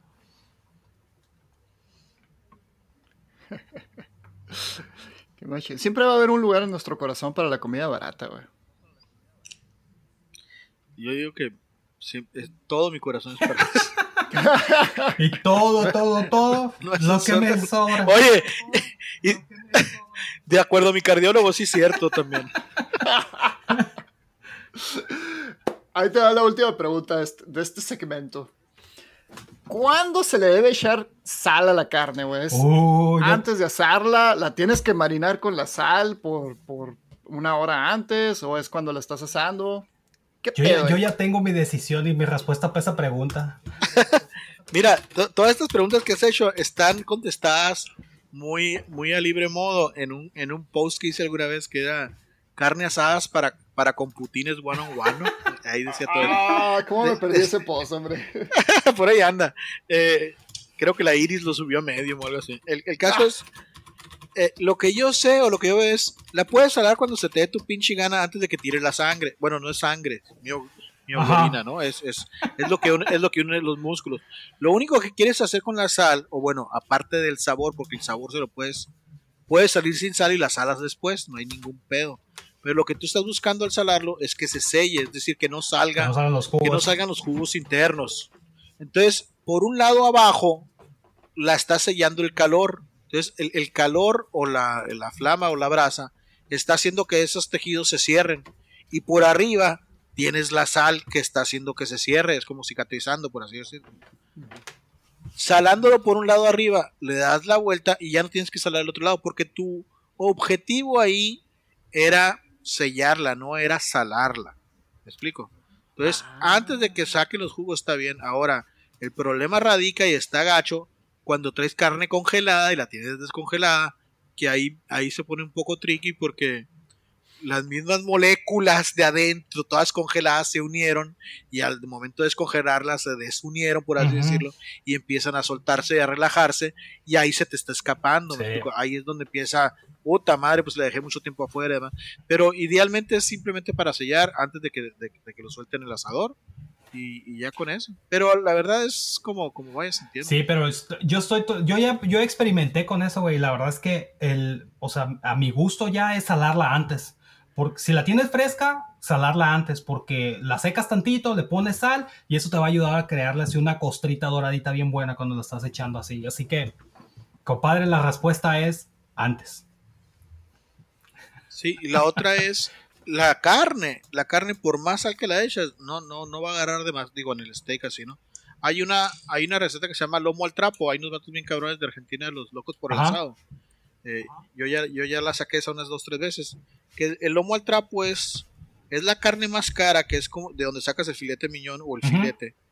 Que es, que es un chorizo grande, como de dos kilos y medio, tres kilos. Que es el único que hay de El la loin. vaca. eh, ándale.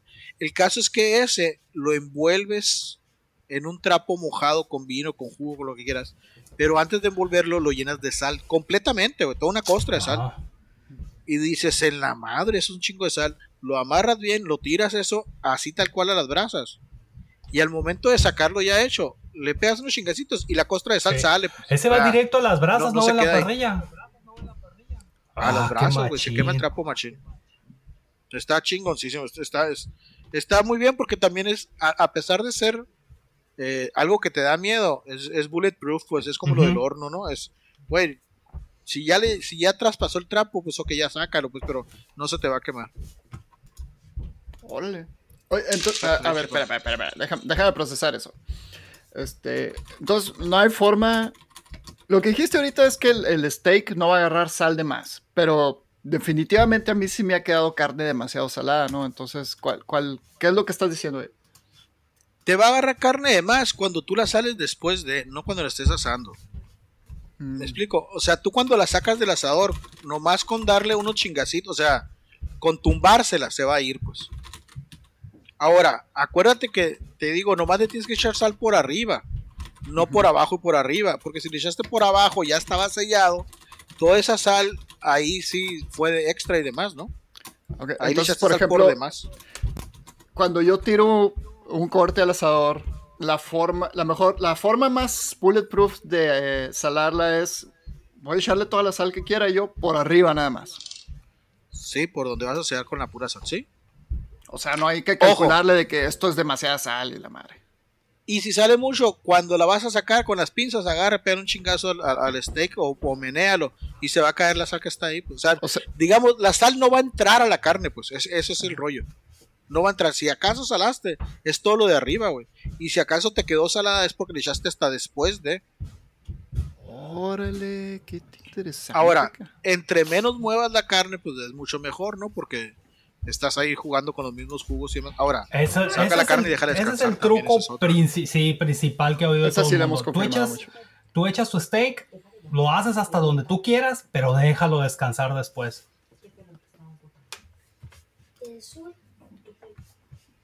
Cosa que la verdad yo no, yo no lo dejo. Bueno, no dejo el primero, el que te digo ese que mando a todo mundo que lo pruebe. Ese se lo, se lo llevo así adrede. Ajá. Así como, como con, con sanguacita, ¿no? Porque lo voy partiendo en cuanto va saliendo, para que lo vayan viendo y, y ya voy viendo la reacción de la raza de, híjole, mucha sangre.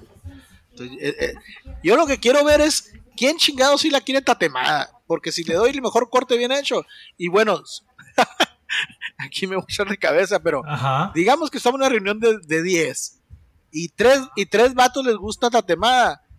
Pues me voy a esperar a que traigan el diezmillo porque el chirlón a esos vatos Bien no hecho, ni a chingar. No, bien no, porque esos vatos, a esos vatos les puedo, les puedo dar. Mira, güey, este, es como dicen. Pulpa si bola. quieres carne sí, mejor pide pollo, güey.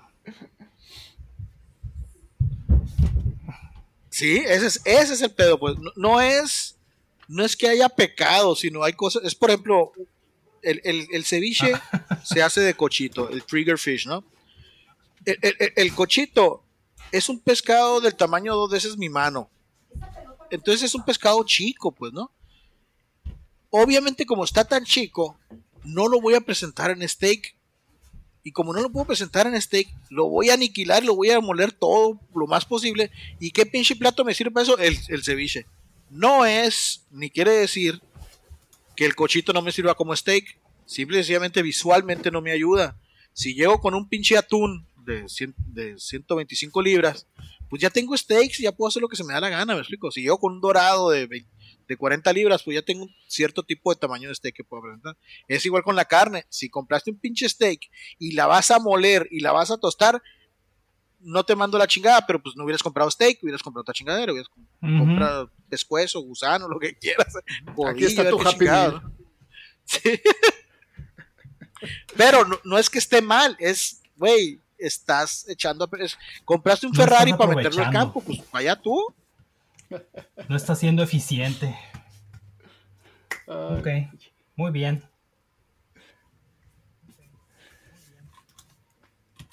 No, con eso me haces muy, más fácil la vida, güey, porque eso de la sal siempre ha sido un pedo para mí, güey. No, sale por arriba nomás y ya te dejas de cosas. Y, y- y la otra es, pues cúbrela, no, no, no te vayas de más. Ahora, te aseguro que si le das una sacudida bien ahí, se va a caer la sal. Pero obvio, si le echabas sal por, por arriba y ya está asado por abajo y le vuelves a echar sal y no la sacudes, pues, y luego compraste carne delgadita, pues chingate. Sí, no, hemos estado usando puro corte grueso aquí, porque pues, No. el corte delgado es not a Que thing. sí puedes comprar carne asada así, porque literalmente así las- la escriben, ¿no? Pero. No, esa la compramos para guisar así con papas y la madre.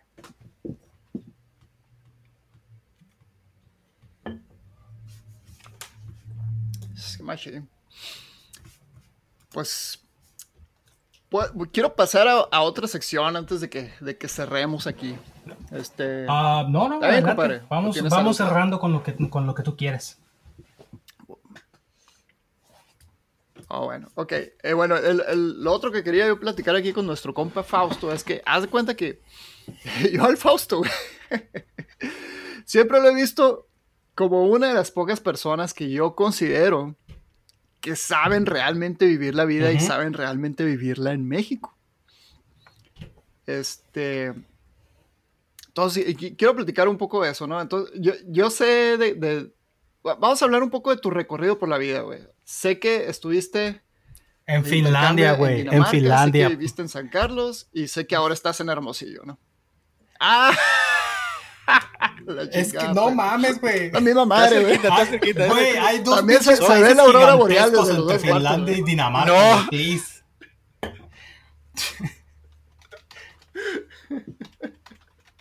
Continúa, continúa. Ay, ay, ay, bueno. bueno, ok. Este, ¿hay algún lugar relevante que me falte en, en ese recorrido?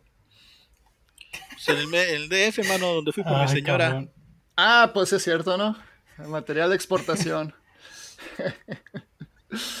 Órale, este, bueno, ya nos platicaste de Finlandia, ¿no? Que ahí tuviste eh, a, a la, a la- a la señora Paula, ¿no? Que fue influencia en, en- en ti para el asunto de la cocina y yo me imagino que en muchas otras partes, ¿no? Eh, ¿Cómo estuvo la cosa en San Carlos? Híjola, estuvo bien raro. Estuvo chingona. eh, rara. Porque, ¿cómo estuvo el rollo? Mira, estuve en, estuve en Finlandia eh, un total como de tres años. Bueno, si sumo todo, ¿no? Luego me vengo para acá, freelanceo eh, un poco aquí desde Hermosillo y luego me voy a, a México. Tengo ya un año, bueno, casi no ni, ni el año cumplí, pero con la consultora que estaba les digo, oye, déjame irme a Hermosillo eh, y sigo chambeando igual, como, como andan ustedes, como andan los freelancers ahí de computines de ahorita, ¿no? Y me dijeron que sí, vete para allá. Entonces me vine para acá. Mi esposa actual y mi primera esposa se vino para acá, pero, pero ella trabaja para un grupo de Guaymas y dijo, pues, pues me voy para Sonora también. Y dije, "Pues, vienes, vente por la chamba, no por mí, no, pinche vieja. Pero el caso es que se vino. El caso es que se vino y a ella le rentaron un, un, un depa en San Carlos de la misma compañía y ahí estuvo y yo iba todos los fines de semana para allá y la mar. Y luego ya poco a poco dijimos, ¿sabes qué? Pues vamos a vivir juntos antes de casarnos. Pues, después nos casamos y duramos en San Carlos casi 10 años. Todos esos 10 años estuve freelanceando para varias empresas, eh, mayormente para Euromonitor, una empresa que hace estudios de mercado y analiza lo que, bueno, yo analizaba lo que era México en, cosas de consumo. Eh, yo trabajaba desde mi casa, desde la cocina, tenía mi oficina y la madre, porque eran, eran cuestiones de como ahorita sentarte en la computadora, sacar análisis, hacer entrevistas, etcétera. Y estuvo muy, muy chingón, eh, pero a la vez raro. Yo ahorita volteo a ver esos 10 años acá, digo, la madre, no hice. Digo, a pesar de que pienso que no hice nada, sí hice un chingo de cosas, ¿no? Eh, ¿Por qué? Porque nos la pasábamos, puta madre. De Imagínate 10 años de vacaciones. Lo cual dices que chingón, pero a dices, güey, Sí. pero tampoco todo es vacaciones, me explico, o sea, no sé. Por ejemplo, lo, lo, lo que más grande que hice fue eh, certificarme como instructor de buceo, ¿no? Ahí porque, ¿por qué llegué a eso? Porque no, no que el buceo me apasionaba, fue súper chingón, la madre, sino que una amiga que tiene una empresa de buceo me invitó y, y pues yo le servía a ella para cuando llegaran eh, clientes y la madre empezar ahí. Entonces me dijo, mete la certificación. Cuando terminé la certificación, pues eh, al rato cerraron la tienda y la madre. Eh, otra cosa que hice, pues salí un chingo a pescar, tenía mi lanchita, todos los días en la mañana salía a pescar a toda madre. Eh, la bici de montaña, ya sabes, al, al modo de uno, tres meses sí, dos meses no y así, ¿no? Eh, te- teníamos, no teníamos hijos y la madre, entonces la lana llegaba y pues no teníamos en qué gastar en nada, vivíamos en una casa muy modesta. Entonces, cualquier día podíamos decir, vámonos de vacaciones y nos íbamos de vacaciones. No, no había ni ataduras ni nada, vivíamos a gusto, pero, pero sin prisas, ¿no? Sin prisas y, y sin, sin una chamba que estuvieran jode y jode y jode. Ahora, ahorita que dices que qué a gusto de la vida, sí, toda la vida me han catalogado, sí, tengo amigos que eran directores de empresas muy grandes y, y me volteaban a ver y me decían, hijo tu chingada madre, ¿cómo le haces? No? Tampoco. ¿Cómo es posible que te la pases mejor que yo? Y, y está así. Yo ¿E-, ¿Eso fue, ahí. una, fue un accidente o, o es, o es por diseño? Ah, No, sí, sí es diseño, sí, sí, nu- nunca he esperado a, a mortificarme de más. Digo, no que no quiera, sé, sé que soy, soy muy mortificón, y por eso trato de, en lugar de controlar mi ansiedad y esas cosas, mejor le saco la vuelta y, y busco no una zona de confort, pero algo que sea práctico y, y que sea más, más redituable para uno en, en, todo aspecto, ¿no? O sea, por ejemplo, sé que ahorita tenemos tres, así como la Trinidad que vimos ahorita. Ah, cabrón. Tenemos que tienes, tienes el amor de tu vida, la salud y el dinero, ¿no? Que, que, que eso vaya las tres cosas bien. Entonces es muy difícil que alguien jale para un lado sin joder las otras dos, ¿no? Entonces encontrar ese balance, eso sí, sí me ha mortificado y sí lo he buscado. Ahora, en Finlandia me di cuenta que pues la gente es rica, o sea, la gente es sumamente rica en el aspecto que pues si tienen una muela que les truena ahorita van y se la arreglan, o sea, no hay ningún problema de eso, ¿me explico? Nadie está pensando si voy a tener de comer al otro día, eso está bien, eh, está bien, bien cimentado, pues, ¿no? Eh, y obviamente la gente que trabaja y le echa muchas ganas, pues tiene un pinche general y, y en el año se puede ir de vacaciones por dos meses y conocer el mundo y, y todo, ¿no? O sea, el mundo es de ellos, o sea, viajar allá, allá estando en Europa es súper fácil. La gente cuando hablas con ella te habla seis idiomas, lo tienes todo, ¿no? Pero a la vez, al tenerlo ellos todo, te das cuenta que son tristes, güey. Te das, güey, y dices, ah, cabrón, ¿cómo, es posible que tienes la salud, tienes el dinero y, y eres tristón, ¿no? Te digo, ah, cabrón, algo hay que buscar por ahí. Y llego a San Carlos y en San Carlos me llevaba con puro cabrón de arriba de 60 años. Puro cabrón de res- Yo era su, hijo. La cara también cuando teníamos, cuando tuvimos al Reca, eh, todos son gringos, ¿no? La mayoría eran gringos. ¿Por qué? Porque San Carlos es comunidad gringa.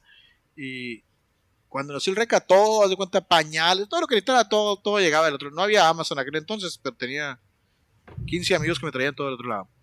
Nos cuidaban, nos, nos llevaban a pasear, nos invitaban a sus yates, todo bien chingón. Eso obviamente me ayudó a relajarme también, pero a la vez vi que no importa cuánto hagas, güey, de lana, no importa cómo te la lleves. Si tú eres un pinche enojón a esta edad, vas a ser un pinche enojón a los 60, güey. Si tú eres un cabrón desesperado por el dinero y por, por la, la disciplina de que haga todo, lo hagan bien, vas a ser un cabrón de esos igualito a los 70, 80 años. Y, es, y eso se da cuenta uno cuando la gente te empieza a sacar la vuelta, ¿no? O sea, por más lana que tengas, por más bien que te vaya eso, te dices, puta madre, yo no quiero tampoco llegar a ser así. Y en, cambio veía otro, por ejemplo, te digo, Patricio se llamaba el camarada, el, el viejillo con el que más me llevaba para salir a pescar. Ese cabrón vivía en un trailer park, en su trailer, cortaba el pelo ahí en, en San Carlos y, y todo el mundo lo conocía. El vato todos los días salía a pescar religiosamente de 5 a 9. Todos los días a, las puras, pero te estoy hablando de 5 a 9, así. A las 5 el vato prende el bote, a las 9 lo atraca. Así cabronamente. Por más bien o más jodido que estuviera el agua. Digo, si estaba muy jodido, pues obviamente sí se devolvía, pero po- podía yo salir con él y, él, y era la pesca de tu vida, güey. Veas que estás aquí, saque un chingo de, de jureles, lo que sea.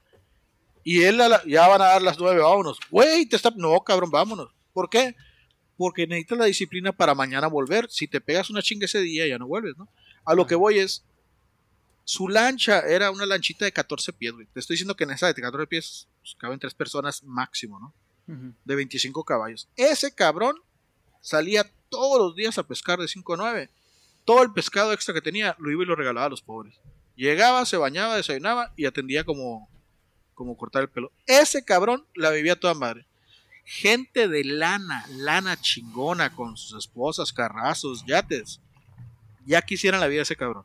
Así, o, o el aprecio que todo el mundo tenía para él, ¿me explico? Entonces Ajá. ahí te cae el 20 y dices, güey, no quiero irme por el lado de la lana, no me quiero ir por el lado de estar chingue chingue por el trabajo, tengo que encontrar algo. Y sí, obviamente tienes que jalarle para un lado a veces, oye, güey, me voy por esto por lana, o me, voy- me voy y me quedo. Por ejemplo, al meterme en eso fue, fue una decisión que dije, no fue lana, o sea, ustedes estuvieron conmigo al, al mero principio.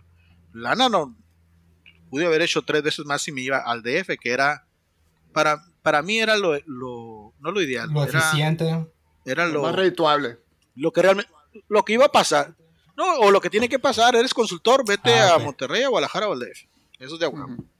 y me dicen oye quédate aquí en Hermosillo por menos chingue su madre me quedo en Hermosillo me explico no estoy ganando de allá no lo gané la gente con la que, que estuve allá pues obviamente se cuajó pero pues todo el tiempo con, con el culo en la mano de ellos no y aquí uno pues no no estaré cuajándome pero no me muero de hambre pero estoy aquí Entonces sí, sí es adrede, pero, pero sí hay que buscarle, no, no, no está. Y luego, ya después de tanto tiempo, pues ya obviamente se te da.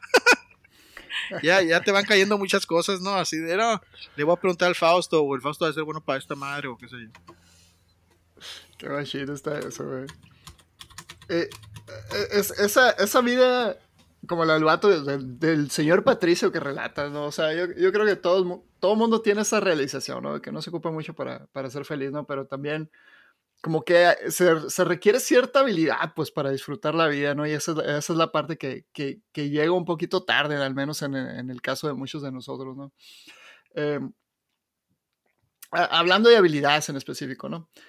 Eh, algo que he buscado, por ejemplo, aquí en, en Estados Unidos es juntarme con raza que, que, que sepa hacer cosas eh, que te ayuden, digamos, a, tener ese disfrute de la vida, ¿no? Por ejemplo, vamos a tomar el ejemplo de la pesca, ¿no?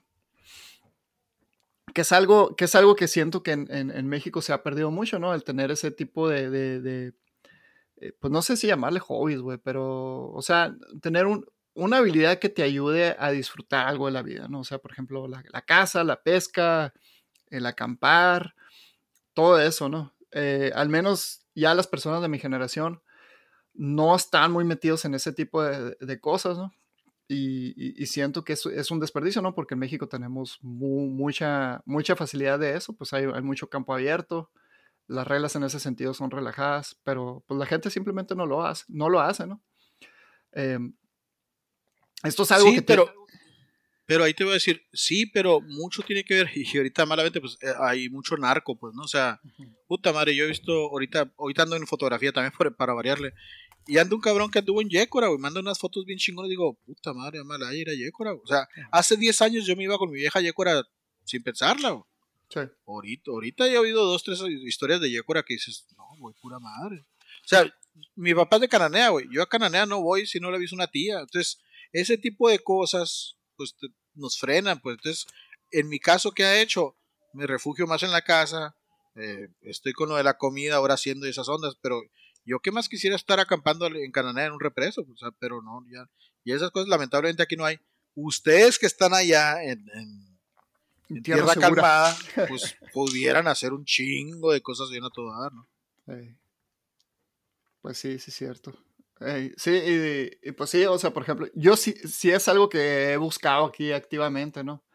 Eh, o sea, al punto de que he llegado a raza en fiestas pidiéndole, ¿sabes qué? Enséñame a pescar. Y, sí, el año, hace dos años correteé un vato, ¿no? Hasta que, hasta que me llevó a pescar. Y sí, él pescó un chingo yo no pesqué nada, ¿no? Pero bueno, aprendí, ¿no? Pero no, no es algo, o sea, que tenemos amigos aquí y, to- y todo el show, pero no, no se puede decir que estamos totalmente integrados a la cultura, ¿no? No es así como que tengo mi, mi grupo de compas de, de la bicicleta o, o- de ir a pescar o de ir a cazar o de ir a acampar, ¿no? O sea, ca- casi, casi todo sigue siendo aquí, pues la, la, pues la verdad es que mi compadre y yo, ¿no? Somos, somos, somos, somos la, la, la, la bola aquí, pues realmente, ¿no? Y pues también está la otra raza, ¿no? Que anda por aquí, el Papucho, el, el Rubén, el, el Víctor, cuando andaba por acá. Eh, pero, pero, pero eso es, ¿no? O sea, no, no nos hemos... Tenemos compas americanos, pero no creo que nos hayamos terminado de integrar a la, a la cultura americana, ¿no? Después de siete No, y, años. y así va a ser, güey, así va a ser porque, bueno, yo te digo que yo lo vi con los, con los gringos que, que vivían en San Carlos, ¿no? Eh, a mí me tocó ver eh, gente con hijos, pero vivieron, o sea, yo nunca conocí a sus hijos, güey, y, y los, y estuve con ellos 10 años, y los hijos nunca lo visitaron, o sea, el americano, no que sea malo, pero es individualista, pues, ¿no? Entonces no va a haber lo mismo. Aquí, para darte una idea, un camarada acaba de entrarle la bici, ustedes lo conocen, y ya anda con una bola de bicicleteros, pues, o sea, aquí en chinga haces un clic y vámonos, y ya se hizo la raza, porque para eso estamos pintados solos, ¿no? Pero allá sí vas a tener eso que nos, no esperes que allá se te junte la raza como aquí, eso, eso sí no va a pasar. Y ahora, pues, lo bueno que tienes allá es que tienes de todo y tienes todos los tutoriales. Tú puedes irte solo a pescar, puedes ir solo a acampar, sin bronca. ¿Por qué? Pa- Para empezar, te quitaron las, te, te pusieron la seguridad alrededor. Tienes todas las compras y a muy buen precio y todos los tutoriales. Y lo que sí tiene el gringo es que es muy pro. eh, por ejemplo, si vas al, al, al Bass Pro Shop, no mames, o sea, te enseñan a pescar allá adentro, güey. O sea, Está, está el chingazo esa onda. Ahora, va a ser más individual el rollo. El chiste es tu familia, sácalas a ellas, Ajá. eh, que, te- que ellas se involucren y, y sea algo de familia, ¿no? Porque también esa es la otra, güey. Eh, ¿Cuánto tiempo, si ya es, es familia americana, pues ya tienes los días contados de tu hija en tu casa, ¿eh? Porque a los En 18 eso, con eso estamos contando, güey. Cruza los dedos. De uno de esos- yo, al re, yo al Reca sí lo tengo bien americanizado, ¿no? Estoy esperando. a Pero sí, sí la, sí la disfrutamos con ellos y, y exprimimos la vida con ellos, ¿no? No sé, pues sé que se van a ir. o sea, está cabrón. Sí, sí, pues es, es, lo, es lo que he intentado hacer, ¿no? Por ejemplo, o sea, fuera de esa sesión de pesca con la persona que te dije, o sea, realmente mis demás intentos de pesca, que fueron como tres o cuatro, han sido con la Kiara.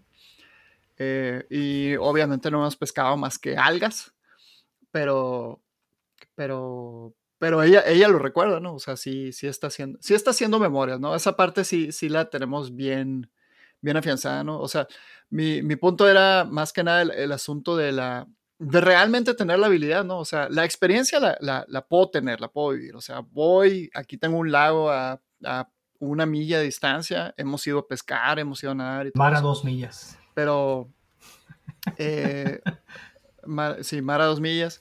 Pero la, la habilidad es algo que todavía tengo que desarrollar porque ni en México encontré gente que lo hiciera y aquí en Estados Unidos, pues, eh, to- toma esfuerzo tener a la, específicamente en Seattle, güey, o sea, es- está lo que es el Seattle Freeze, donde la gente, pues, es así como tú dices, es muy cordial, pero es individualista, ¿no? O sea, son buena onda, vienen a tus fiestas y todo eso, pero, pero a la hora de querer hacer algo más, más grande, más largo, más, más significativo, es, es, hay, hay fricción, ¿no?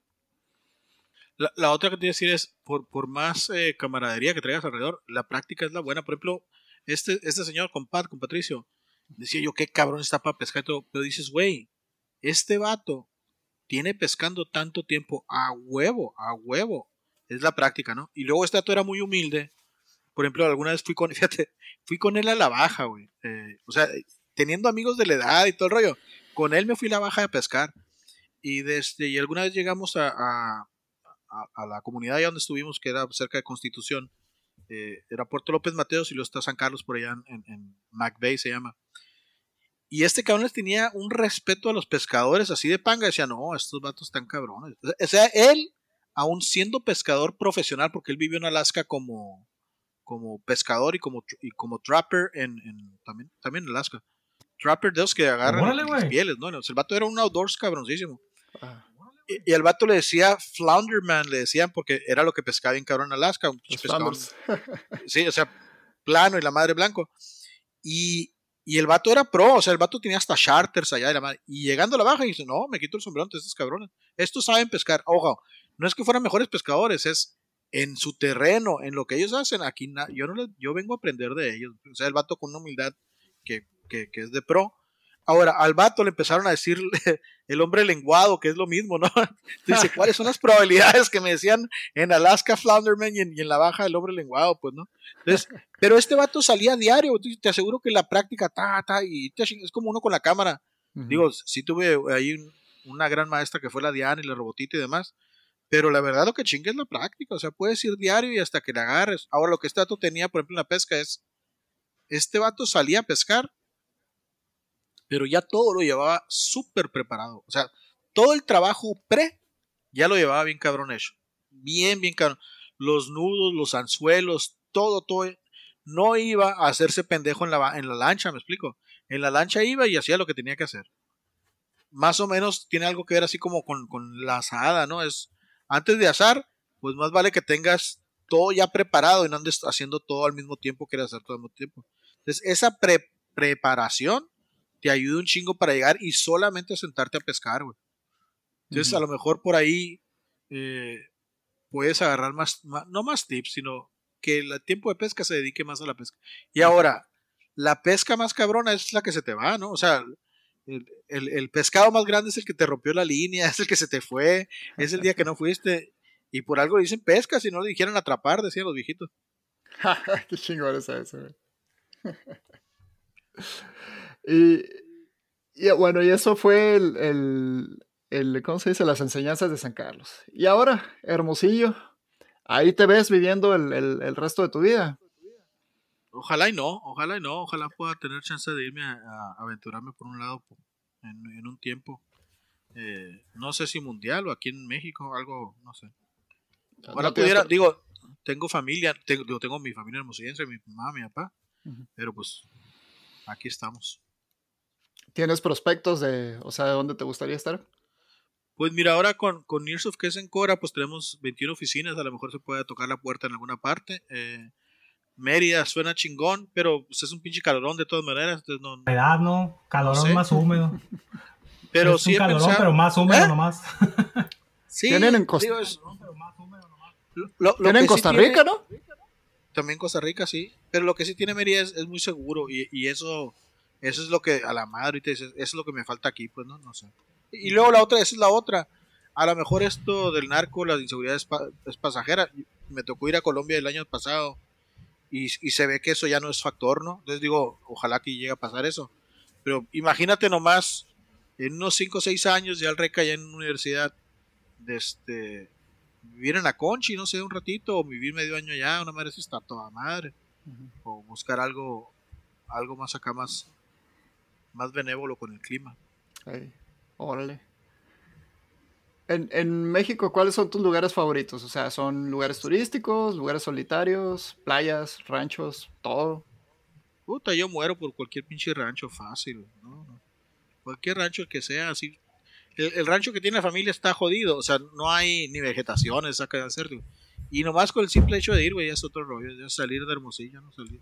No de Hermosillo, salir de la ciudad. En la ciudad. eh, está toda madre. El- la playa, de hecho, no me gusta tanto. ah, No, no sé si sea porque vivía allá, pero, pero la playa me gusta por un ratito. Es muy incómoda muchas veces, pues, ¿no?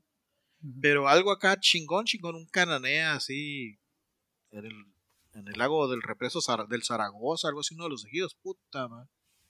Amalaya, Amalaya. ¿Qué tal? ¿Te las Pues sabías tú algunas estas, de ellas ya me las había platicado, pero no todas. Pero, es que, o sea, qué chingón, güey, que todavía estés pensando en, en una vez que ya tu chamaco estén más grandes, hacer algo más, a lo mejor buscarle por ahí. O sea, esa, esa idea de, de irte así como pa' conchi o algo así, pues mientras llega el internet, güey, no, no hay pedo. Sí, pues es esa, todo va a avanzar a que va a haber, pues, ¿no? O sea, no- imagínate ahorita esto Sí. está avanzando todo 20 años más rápido, ¿no? Ahora, mi, mi señora es la que me pone el alto, porque yo le decía, por ejemplo, quería irme a vivir a San Pedro, a los la audiencia de saber dónde está San Ah, Pedro. se vive bien machine ahí, güey. Pues sí, yo me quería ir y decía yo, güey, vendo esta casa, vendo estas madres y hago una pinche, una haciendita ahí en San Pedro, pues, ¿no? Y en eso andaba la suegra aquí y la suegra había vendido unas cosas y quería comprar casa acá en Hermosillo. Y me la llevé a San Pedro con toda mi señora y anduvimos viendo así Río Bonito y cosas. Y a la madre dices, ¿cómo es posible que, que por, no sé, por 3 millones de pesos, digamos, te puedes comprar una pinche hacienda en Río Bonito, bonita y la madre, dos mil metros cuadrados y lo que quieras, y una casa muy grande, cuando en Hermosillo te compras una casa de un fraccionamiento, pues, ¿no? Por así decirlo. Entonces yo decía, no, vámonos para allá y nada más.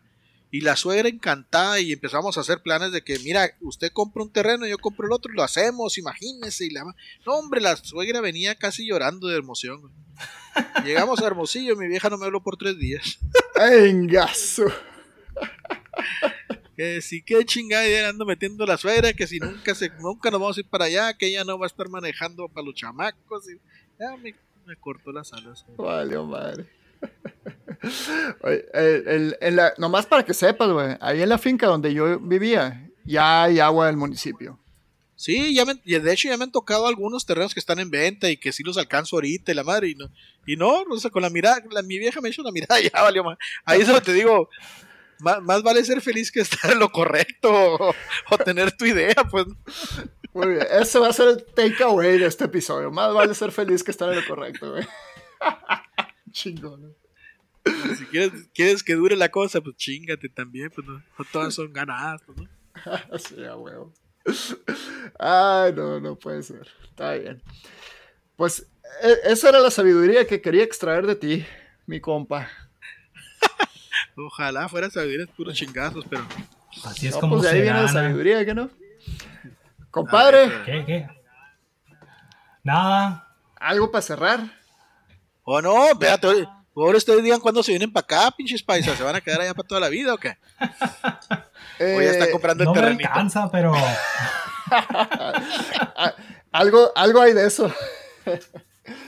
no, pues mira, este, nosotros eh, ahorita te- tenemos planes, la Karina y yo, ¿no? de, de arrimarnos a Arizona por un tiempo. Eh, yo lo estoy, lo estoy tramitando todavía en la chamba, ¿no? Pero el- estamos tramitando todo esto en carácter de, de temporal. O sea, en la chamba yo, yo estoy pidiendo permiso por 18 meses para estar en Arizona. Eh, porque mi- mis jefes y los jefes de la Karina están bien. Están sanos, pero, Sí, Pero- pues, pero no siempre- pero no siempre van a estar sanos, ¿no? Entonces, eh, pues es, es un buen momento ahí, pues, para, para que puedan pasar más tiempo la Kiara y el Oliver con, con los abuelos y con los primos y todo eso. Y, y, y- y este es un plan que yo le digo a todo mundo, porque al decírselo a todo mundo me compromete más. Eh, nos quisiéramos ir en- en- a Japón ya que tengamos la, la ciudadanía. Pero, pero bueno, ese es, ese es el, el paso dos, ¿no? Y Japón puedes chambear con la misma empresa, ¿de cuenta todavía? Sí, de hecho, por ejemplo, ahorita si, si busco yo posiciones en Japón, las encuentro, ¿no? Eh, y es un poco más fácil relativamente para mí ahorita que soy senior engineer, pero, pero el, el pedo es, si salgo del país seis meses, pues pierdo la residencia y, y no, y no queremos eso. O sea, ya, si, si queremos estar aquí mientras tenga vida laboral, lo que tiene sentido es, es, es estar aquí y, y- y, pues la verdad es que nos gusta mucho la vida aquí también, pues o sea, a quién no. Pero, o sea, lo ideal sería tener, seri- lo ideal sería borrar la frontera. Entre- ah, para mí y para mi familia, ¿no? Para, para, para poder estar en los dos lados. Sí, No, qué chingón. Qué toda. Oye, ¿y para ese de Japón se están medio preparando de alguna manera o, o todavía están así como sueño? Eh, pues el- el- lo que está es que, eh, bueno, ya, ya visitamos Japón y la Karina sí quedó encantada con, con la idea de estar allá temporalmente. Eh, que si nos estamos preparando, pues eh, lo, lo más acá es que pues estamos haciendo Duolingo ahorita, ¿no? Para aprender el idioma, ¿no? El, el- por el lado del trabajo, pues sí, sí he estado, o sea, de vez en cuando he hecho ahí un vistazo a, a las a las posiciones que están allá y, y sí me he conectado con gente de allá. Por ejemplo, en el 2017, que fue cuando fuimos a Japón, en realidad yo fui por trabajo. Entonces, eh, Pirro bandido. Estuve en los fulfillment centers de, de Amazon allá en, en cinco ciudades. Eh, me, conecté con alguna raza de allá, de, de- Amazon de por allá. Y, y, este, y pues como yo ya iba de trabajo, pues aprovechamos para hacer el viaje toda la familia y, recorrimos varias ciudades también allá. Entonces, no hay así como que, como que una, una preparación así en duro, pero, pero es algo que tenemos que aceptado como, como un plan y, y, y sí sabemos que el siguiente plan es realmente meterle la onda al, al- al lenguaje, ¿no? Que es lo que está pasando ahorita, pero pues no más con Duolingo, ¿no? A lo mejor en algún momento realmente hacemos algo más serio.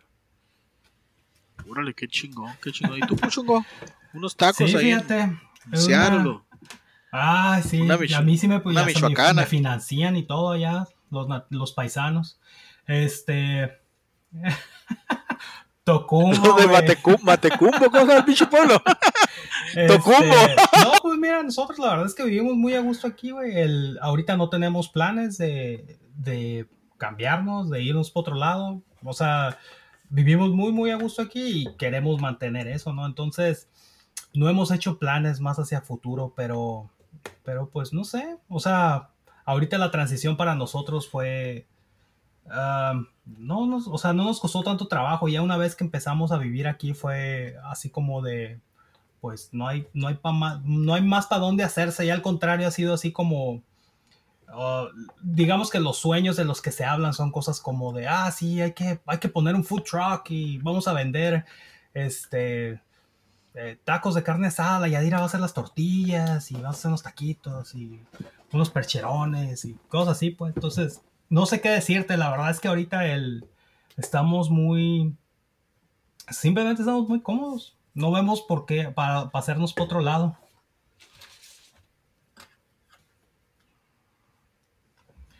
Está bien, está chingón eso, está toda madre. Qué gusto, qué bien. Nomás vayan consiguiendo ahí un cuarto extra, pues se pone Adelante, ¿no? güey. Aquí No. siempre tienen su casa, como dijeron en, en la familia de mi mamá, de la puerta para adentro es cama, así que no se preocupen.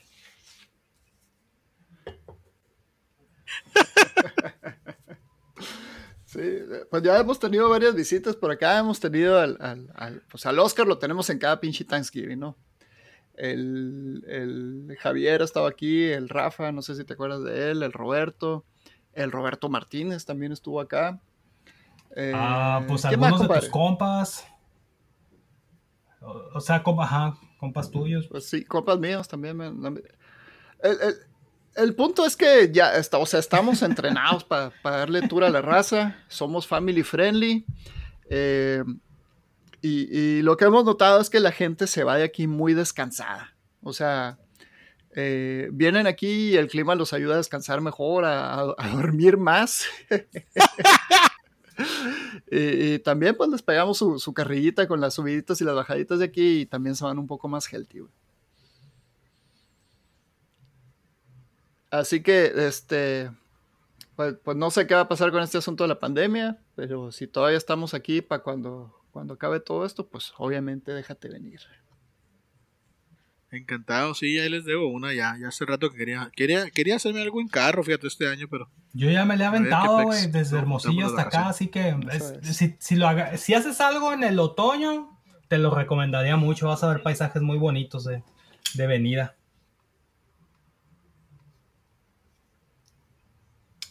Malayón, ah, malayón. Pero me imagino que va, se va Sí. a poner bien barato el, avión y cosas así, entonces esperemos también. A ver qué show. Oigan, ¿y esto cuándo se A ver, transmite? Eh, ¿Se lo van a pasar a bandas y terminamos con eso ya que bandidos? o qué? Bueno, entonces creo que eso, eso fue todo. Fausto, otra vez muchas gracias, gracias por tu tiempo, gracias por, por estar aquí con nosotros, gracias por tus perlas de sabiduría, los tips para azar. Este, ahí chequen a, a, a Lonecas en, en este, Twitter y pues muchas gracias otra vez, güey. Gracias a ustedes, muchachos. Muchas gracias a Pod todo escuchas, su teleauditorio. Eh, esperemos que. Los, llama- los llamamos los manjatores y manjatrices. Oye, explícame nomás el pinche nombre Ah, este de Puchu. Mancha la mela significa qué es? cómete- come la manzana. Es la primera frase que aprendí en, en italiano del Duolingo. Entonces, En italiano. Yo pensé que venía algo no, acá no, de Harry es un Potter, una pinche de usted. Interno. Ya me lo imagino, cabrón. ¿eh? Sí. Ahí en, en el episodio 3 creo tenemos una explicación filosófica. Ándale, pues. Pero el 3, el tres que no es el de Nachito. No. Ah, bueno, Está bien, está bien. Gracias, muchachos. Saludos a sus señoras, a sus hijos, a sus criaturas. igualmente. Gracias a todos. Esto fue Manja la Mela, el podcast, episodio número 18.